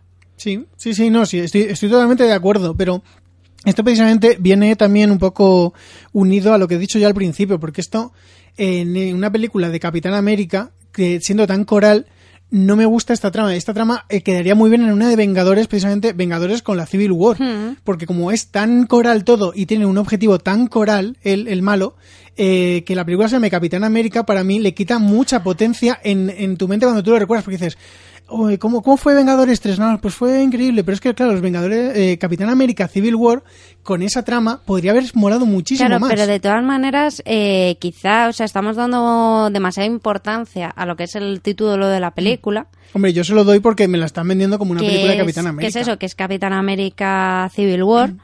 Pero realmente, o sea, ahora mismo lo que tenemos en Marvel es una franquicia en la que te da lo mismo que la película sea, eh, sobre todo en los que ya están metidos dentro de los Vengadores, ¿vale? O sea, lo que es Capitán América, Thor, eh, Iron Man, que haya tanta relación entre, entre los personajes, digamos, eh, realmente, o sea, tú cuando vas a ver una película de este estilo, eh, vas a ver una película de los Vengadores o vas a ver una película de superhéroes. Y es lo que decía antes, que Capitán América han elegido este, Civil War, y también por el título del cómic y porque tiene cosas en común al cómic.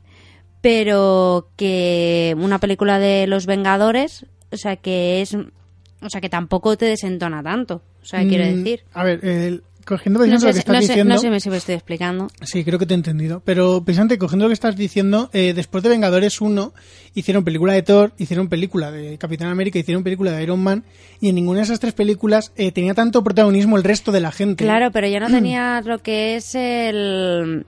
O sea, ahora mismo ya son un equipo muy bien formado eh, y que de hecho, por ejemplo, vimos en Ant-Man que ya tiene su sede ahí de los Vengadores y que están, viven todos juntos en paz y en armonía. Sí, sí, eso sí, pero, Pero, eso, pero que es que es eso- eso, que ya no tienes por qué tener, digamos, una película 100% individual de este tipo de, de superhéroes. De hecho, no sé Mm. si se hará un Thor 3 o un, o un Iron Man 4.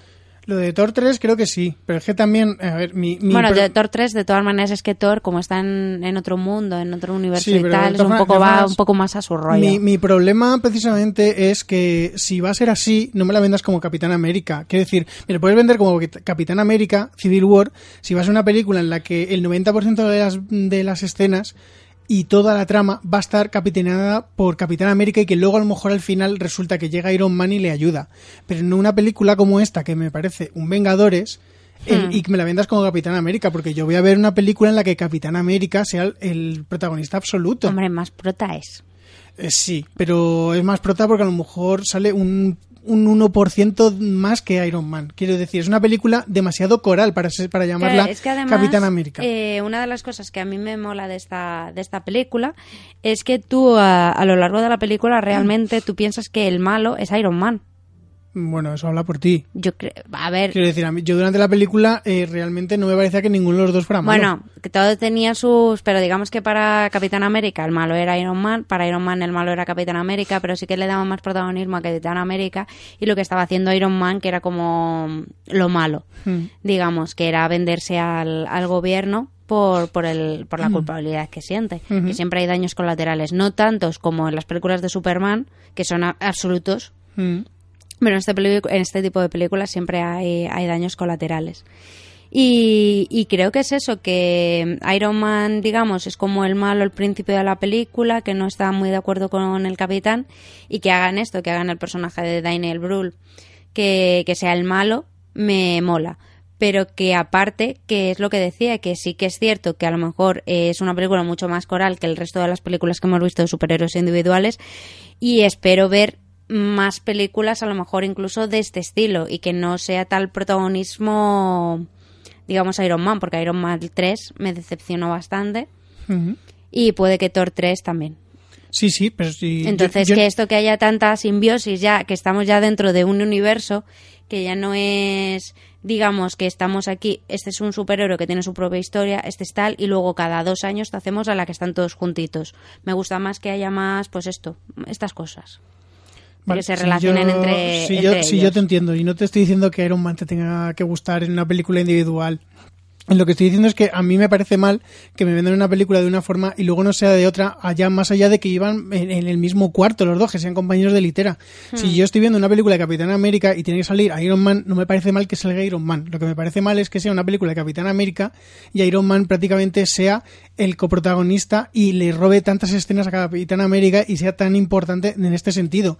Que salga en alguna escena, le ayude en algo, me parece perfecto. Lo que no me parece bien es que sea una película tan, tan, tan coral en el que tú, sabes que es, que es una película de Capitán América porque está allí.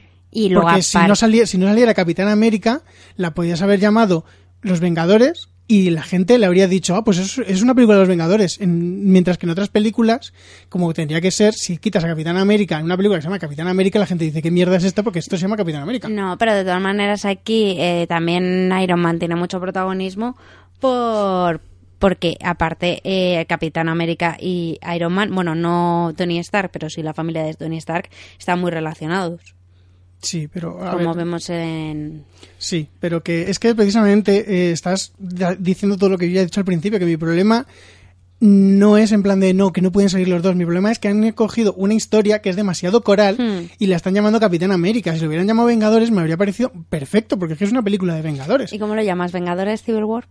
Es que precisamente se tenía que llamar Vengadores Civil War, porque es que es una película de los Vengadores Civil War, no es una película de Capitán América Civil War. Porque, una, porque Es que porque, es que- porque la Civil War, ¿dónde es? La Civil War es dentro de los Vengadores. No es, Hmm. no es dentro de Capitán ¿Y América. qué el cómic se llama Capitán América Civil No, War? el cómic no se llama Capitán América. ¿Ah, el no? cómic se llama Civil War a secas. Ah, se llama Civil War. Yo creía que Claro. se llamaba Capitán No, no, América no. Civil No, War. y luego cada personaje tiene su tomo que es Iron Man Civil War, Capitán América Civil, no, Capitán América Civil War y tú sigues los cómics relacionados que yo sepa con ese personaje durante la Civil War. Mm. Pero no es que los cómics se llamen Capitán América Civil Pues War. yo creía que sí que se llamaban Capitán América No, Civil War. por- es que ahí está, es que ese es mi problema, que no sé por qué llaman Capitán América Civil War cuando es una película claramente Vengadores Civil War.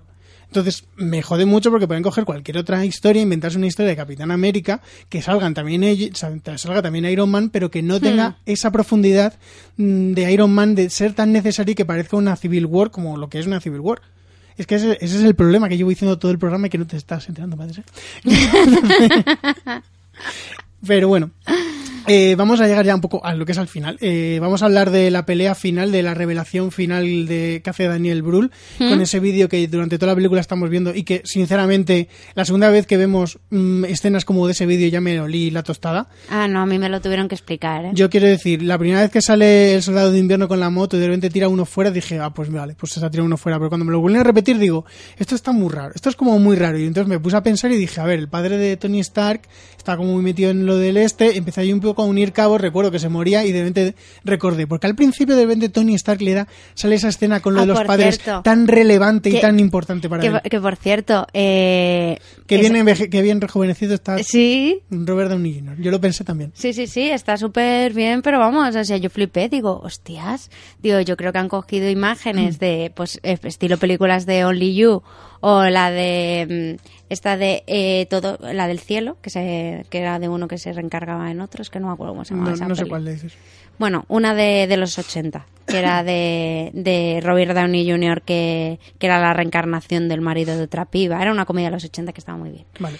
Que estaba así, como de súper bien. Mm, Que sí, yo sí, no sé si se ha hecho por ordenador o que han cogido escenas de otras pelis y lo han pegado. No, yo creo, yo creo que está hecho por ordenador. A lo mejor han hecho como hacen con, con Schwarzenegger, por ejemplo, la última de Terminator, que cogen a un doble y luego simplemente le cambian la cara y le ponen una cara rejuvenecida de- del otro actor. A lo mejor han Hmm. cogido a un chaval que se parezca un poco físicamente a Robert Downey Jr. y luego eh, por ordenador le han puesto la cara de Robert Downey Jr. Sí. rejuvenecido, porque por ordenador es muy fácil rejuvenecerles a todos. Les puedes quitar todas las arrugas que quieras. Oye, es que me- me quedé súper a cuadros, ¿eh? Sí, sí, yo, yo cuando salió dije, "Uy, ¿esto qué mierda es? Ya te digo que yo me, me, me sorprendió, pero, pero muchísimo. Mm. Entonces, bueno, yo a raíz de esa escena me puse a El recordar... cielo se equivocó. El cielo se equivocó. Esa es. Se llama así, vale. eh, con- recordando precisamente esa escena del principio de, de Tony Stark con los padres que luego se van y él dice, "Oh, esa fue la última vez que hablé con ellos, tal, no sé qué. no sé Ojalá hubiese pasado así. Sí, ojalá hubiese pasado así. Ves tanta importancia, de repente ves que el soldado de invierno provoca un accidente, mata al no sé quién. Yo empecé a pensar y dije, vale, a ver, están dándole mucho secretismo a toda la escena esta. Eso significa que el soldado de invierno se ha cargado a alguien importante. Entonces dices, a ver, ¿a quién importante se ha podido cargar? A Capitán América no, porque Capitán América, toda la gente que era su familia está muerta hace mucho tiempo y no creo que se haya que haya cargado a la gente Carter porque lo habrían dicho. Eh, ah, ¿Y qué más sale en la película? La Vida Negra. La Vida Negra no sabemos una mierda de ella. Quiero decir, me sacas ahora que se han cargado a sus padres y digo, pues vale. Quiero decir, no, no veo ningún conflicto. Lo mismo que con el Ojo de Halcón, lo mismo con todos. Sí. Entonces, el único que te quedaba era Iron Man. Y digo, joder, pues vale, pues es que se ha cargado alguien de Iron Man. ¿Y a quién se ha podido cargar de Iron Man? A sus padres. No, no me quedaban más opciones. Ya te digo que yo lo vi y yo la verdad es que hasta que no lo verbalizaron yo no me estaba, yo no me enteré, Pues, sinceramente. yo, yo me lo leí un poco, pero me gustó mucho el giro. No, no sé si es así en los cómics, yo creo que no, no me parece que no es así, pero me gustó mucho ese giro. Pero que, que es eso y me, o sea, y me sorprendió también mucho que, bueno, no me sorprende, a ver, realmente no, pero es que me parece un poco forzado, jugar que ha pasado un mogollón de años, que saben perfectamente que el soldado de invierno se le pira la pinza y que no lo hace voluntariamente, es porque tiene ahí mierda en el cerebro. Ya, pero a ver, eh, en ese caso está ahí Tony Stark que está un poquito... Hombre, está sensible. Está sensible, Está está- sensible, lleva pero... mucho tiempo buscando a quién lo hizo. Pero que vamos, que me parece una. que me parece exagerado. A ver, sí. Me parece Está- una reacción exagerada. Parece gran hermano, se magnifican los sentimientos, sí. Estoy, estoy contigo, pero necesitabas que se dieran de hostias, No, necesitabas... sí, sí. Si necesitabas que te se dieran de estos, a mí me parece muy bien. Pero que está exagerado, está exagerado. Que hubiese Mm. preferido que hubiesen seguido cabreados Mm. y que luego se hubiesen dado de hostias al final de la película porque siguen cabreados por lo del principio, Mm. a que de repente sea por esto. Porque está exagerado. A ver, eso que habría- además, joder, que, que es que además Tony Stark, eh, Iron Man lo sabe, que el, el soldado de invierno no es consciente de, de las cosas que hace. Eh, A ver, tam- tampoco vamos aquí a empezar a justificar todo lo que haga el soldado de invierno solo porque una vez se metió un tripi, ¿vale? Quiero decir... Pobrecito, joder. Quiero decir, no puedes justificarle de que se cargue gente solo porque él no sabía lo que hacía. ¿Y tú Es qué que sabes? no sabía. Pero, pero a lo mejor en ese momento justo sí que lo sabía, porque seguro que hace cosas sabiéndolas. Y, y luego aparte que se pilla aquí, joder, es que, vale, sí, Capitán América lo sabía. Y no solo dijo a Tony Stark, pero es que también lo hace por protegerle. Pero que protegerle ni qué mierda. Quiero decir, yo, yo ahí sí que no estoy con Capitán América. Quiero decir, llevas mucho tiempo con Tony Stark, sois como super colegas y de repente vas a llegar Es y le vas a decir, ¿Y cómo sacas ese tema? pues a ver... mm, Además, oye Tony, que No, aquí que eh. estamos tomando unas cervezas, que sepas que el soldado de invierno, ese de la anterior película, que fue el que mató a, a tus padres, ¿eh? Pues nada, ala, hasta luego. A ver, te voy a decir una cosa. Tony Stark es un llorón. Quiero decir, cada cinco minutos está sacando el tema de su padre. En cualquiera de esas veces que lo saca, le dices, a ver, Tony, llevo mucho tiempo Queriendo decir, queriendo decir sí, esto, esto. tal, no sé qué, y ahora que somos tan amigos, pues creo que debo decírtelo porque no, yo qué sé, te lo inventas un poco ahí, pero a mí me parece súper feo que es en plan de, joder, que es que, que Tony Stark en Los Vengadores unos casi muere por salvarte a ti, y tú ni siquiera tienes la decencia de decirle que eran matar a sus padres, que lo sabes. Cabrón. Ay. Entonces no, no, no eso yo ahí, yo ahí no estoy con el Capitán América. A mí me parece que ahí lo hace muy mal, pero tampoco estoy con Iron Man de la forma que se pone que está es ahí. que es exagerado. Que exagera un montón. Pero yo a lo que iba es que el giro ese, aparte que me parece, me parece bueno, aunque me lo viera venir, eh, es el, el remate al personaje de Daniel Brühl. Es el remate de, de la manipulación final ya para que se den de hostias entre ellos y me gusta mucho. Es que, es que se lo montó muy bien el Daniel Brühl, que era, ¿cómo se llama el personaje? Zen o algo así. No, no me queda, no me queda el nombre. O Sano, algo así. un- no- Simo, Simo. Se llamaba Puede, Simo. puede que fuera Simo. Con Z, Cimo. Cimo. Yo creo que sí. Vale. Que, Si no es así, perdonarme, pero yo creo que era ese. sí. el- a ver, que el personaje en sí me mola mucho, pero me da un poco de pena, porque yo creo que podrían sacarle un poco más adelante, A ver, sí, sí. pero sí es que ya va a perder el potencial, me refiero, porque ya vas a saber un Es poco que yo creo que a lo mejor eh, deberían haber utilizado a este personaje para, digamos, como una trama más incluso más secundaria, con otro malo principal en, en la película, para que ese, digamos, ese drama de ese personaje de Daniel Brühl se hubiese alar- alargado durante un par de películas. Y así haberlo hecho explotar definitivamente en Los Vengadores 3. O sea, quieres que hicieran una especie de Thanos que se, que se ha estado presentando a lo largo de las películas y que va a llegar un momento en el que va a explotar. Efectivamente, yo creo que lo deberían haber hecho con, con Daniel Brühl, porque es que a su personaje yo soy súper fan. Claro, pero es que el problema, que es lo que decía, es que el personaje a mí, aunque me, me encantaría que lo volvieran a traer, ha perdido ya el potencial que tenía, porque en esta película jugaba con el factor sorpresa. Claro, es que lo han explotado mucho, yo creo, en esta película. Por eso te digo de haber hecho un personaje un poco más secundario, haber explotado que tuvieras, que era así el mm, rey manipulación por antonomasia, pero que no te hubiesen desvelado todo su potencial en una película, sino que lo hubiesen alargado un poquito. Ya, pero el, el problema de eso es que tú le- en la primera película le ves el potencial, le ves que es un manipulador, le ves todo eso. En la segunda película eh, ya sabes que es un manipulador. No, Hmm. Ya sabes que está manipulando a la gente. No es como en esta que tú le estás viendo y no sabes qué está haciendo. Si, lo, si supieras que es un manipulador, ya sabes que está manipulando. Hmm. Entonces pierde toda la fuerza. Tú lo que quieres es una especie de, del espantapájaros de, de Batman. Sí. Que es que te estaba viendo la intención, por eso. Te estaba viendo la referencia. Que tú le quieres que te lo presenten en una película y que luego salgan las otras películas teniendo un papel terciario. Pero es que el personaje de Daniel Brühl, yo, si volviera, no me gustaría un papel terciario. Me gustaría que tuviera un papel importante, que fuera otra vez como el malo de la película.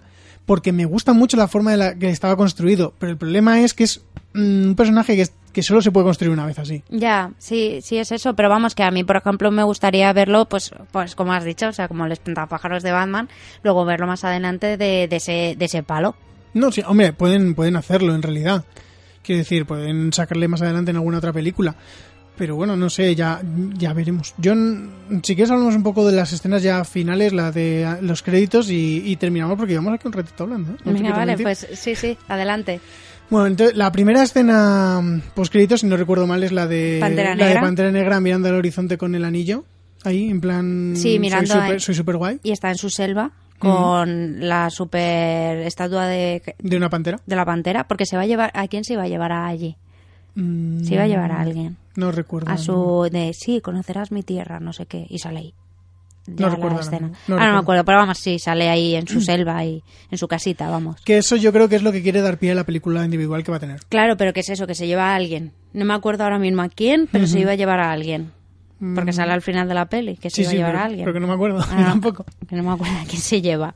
Y luego la otra escena, que es la, la graciosa, Alguien que es la se de- quiere esconder, pues a lo mejor a Capitán América se lleva. Pues lo mismo. Es verdad, bueno, no hemos dicho que al final el Capitán América, a pesar de que sean de hostias, luego le manda un mensaje súper bonito a Iron Man diciéndole, hey, si tú me necesitas, llámame a este teléfono de hace 15 años.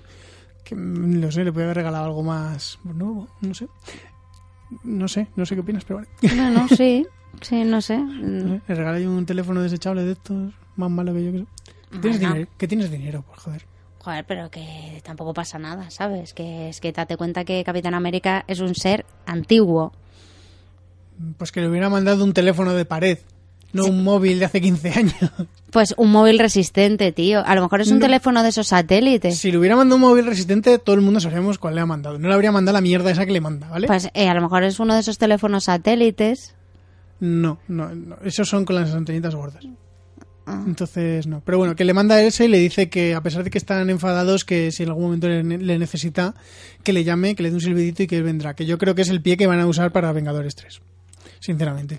Pero que antes estará con Black Panther, con Pantera Negra en, en la selva africana Que yo no estoy seguro si era él. ¿eh? de Wakanda. Es que ahora no me acuerdo. Yo no estoy seguro, pero bueno. Que la otra escena post créditos, por favor. La de Spider-Man. Sí, cuéntanosla. Pues a mí me pareció súper graciosa. O sea, que es en plan de que eh, tiene, o sea, es en plan como rollo. eh, me recordó, ¿sabes qué? A Batman. Ah, ah, de- desarrollalo. Ah, perdona, porque- a Batman, a la señal de esta que sale en las nubes. Ah, vale. Es que quiero decir... La Batseñal. Me recordó a Batman. La Batseñal, me recordó mogollón a la Batseñal, con el círculo ese de. Sí, sí, sí, con. Spider-Man y en plan rollo Batseñal. Es que es un rollo Batseñal, es un holograma, pero en Mm. rollo Batseñal. Sí, sí, pero que yo quería que lo desarrollaras porque has dicho me recordó a Batman y podía ser me recordó al Batman sesentero, me recordó al Batman de los cómics de eh, El Arco Iris. Quiero decir que... que Pues la Batseñal, me Vale. recordó a la Batseñal. Sí, realmente sí. Pero a mí, a mí me mola mucho eh, la escena, es muy cómica, me parece que ahí se ve un poco la química entre Tom Holland y Marisa Tomei. Cómo ella entra y la química un poco cómica que tienen entre ellos Sí, dos que, de... que además no son como, no vemos a una tía May ma- distante, como vemos en, en las otras películas que hemos visto de Spider-Man, sino que es más en plan de la tía colega. Sí, sí. Entonces yo, si siguen por esa dinámica, puede que la película individual me, me mole la relación que tienen, porque las primeras películas de las otras, o sea, quiero decir, de la tía May con Tobey Maguire y con Andrew Garfield, en la primera película siempre mm, notaba que, eh, que no había ese tipo de cariño, ese tipo de relación entre ah, ellos. pues a mí no me pasaba. Yo creo que tía May quería mucho a Tobey Maguire. No, no digo que no le quisiera, me refiero que entre los que los actores no tenían esa química hasta la segunda película que se conocían un poco más, no no me de- no me mostraban ese, esa mm, esa dinámica entre ellos dos. No sé, yo yo lo veía así por lo menos. No sé. A mí ya te digo que sí que me, me parece que, que tía May y Tobey Maguire la primera peli sí que tenían ese... O sea, tenían, pues eso, una relación, pues tía-sobrino. Mm, Bueno, vale. Que la, que la gente opine. Que aquí me parece que es más coleguitas. La tía, que soy la tía molona que te dejó acostarte tarde y beber muchos refrescos con azúcar. Bueno, yo- ¿quieres decir algo más sobre la película? Que, que me ha gustado. Y que quiero verla otra vez cuando salga en Blu-ray. Eh, yo voy a repetir que como película de Capitán América no me gusta. Me gusta como me podría gustar más como película de los Vengadores. Pues hacemos una cosa. Cuando salga la película en Blu-ray... Tacho el Capitán América y pongo los Vengadores es- encima. exactamente. Entonces cuando, cuando salga los Vengadores 3, ¿qué hago? Pues pones los Vengadores 4 o pones, no, mira, los Vengadores 2.5 y luego ya los Vengadores 3. Dios mío. ¿No lo hicieron con X-Men, tío? No. Sí, hicieron X-Men, X-Men 1.5 y Pero luego X-Men 2. Pero no, la de X-Men 1.5 creo que era una versión eh, alternativa de una de las dos. ¿Sí? sí, no hicieron una película totalmente ajena que yo recuerde. Hay 1, 2 y 3 de X-Men. Y luego la 1.5 o la 2.5, no sé cuál, pero que me parece que era como una versión alternativa, que no era oficial. Bueno, pues hacemos... No, los- porque esta es oficial. Bueno, pues hacemos los Vengadores 2.5. Y dale, te acabo de decir no, que esta es oficial, pero igual, da igual. Bueno, da lo Mm. mismo. ¿No puedes hacer dos ve- punto- 2.5? No, porque estaría mintiendo a la gente. Como han hecho ellos. Los Vengadores 2 y medio. Como han hecho ellos. Pero bueno, que eso, que a ver, la película mm, sí, va a entretenerme, no es de mis favoritas, tampoco es de, de las que menos me hayan gustado de Marvel, pero no sé, yo sinceramente me molestó mucho que sea una película de los Vengadores y le llamen Capitán América, lo quiero volver a repetir, porque es que es así, me parece un poco timo, no voy a mentir. Y bueno, vamos a escuchar los métodos de contacto y ya nos despedimos. Nos podéis encontrar en nuestra página web nohaycinesinpalomitas.com, en nuestra cuenta de Twitter, arroba cine y palomitas, y también estamos en Facebook y Google Plus como No hay cine sin palomitas. Y nos podéis escuchar, aparte de nuestra página web, en iVoox y iTunes en el canal de No hay cine sin palomitas. Y si queréis enviarnos vuestras ideas, propuestas o simplemente quejas, nos podéis escribir a nohaycinesinpalomitas.gmail.com Mm, Bueno, Bárbara, cuéntanos dónde pueden contactar contigo. Pues a mí podéis encontrarme en mi Twitter personal, que es arroba luxbardj, luxbardj, y últimamente estoy escribiendo más. Como sé que lo digo siempre, pero esta vez es verdad. Muy bien, sí me gusta. Eh, a mí me pueden contactar en Twitter como fgilalar, que siempre lo digo que intento hablar de cosas, pero luego nunca hablo de nada. Estoy descubriendo últimamente que vendo mucho humo, pero bueno, allí me podéis preguntar algo de series, de películas, de... Últimamente estoy muy con, un, con videojuegos, pero bueno. Y nada, yo os contestaré lo más amablemente que pueda, siempre que me hayáis hablado habla- amablemente, que si no os puedo insultar y luego os, os quejáis. mucho. Eso está muy mal, ¿eh? Eh, pues que a mí no me hablen mal, ¿eh? Que le rajo, que le lanzo el mechero. y bueno, pues os insto hasta la próxima vez. Hasta luego.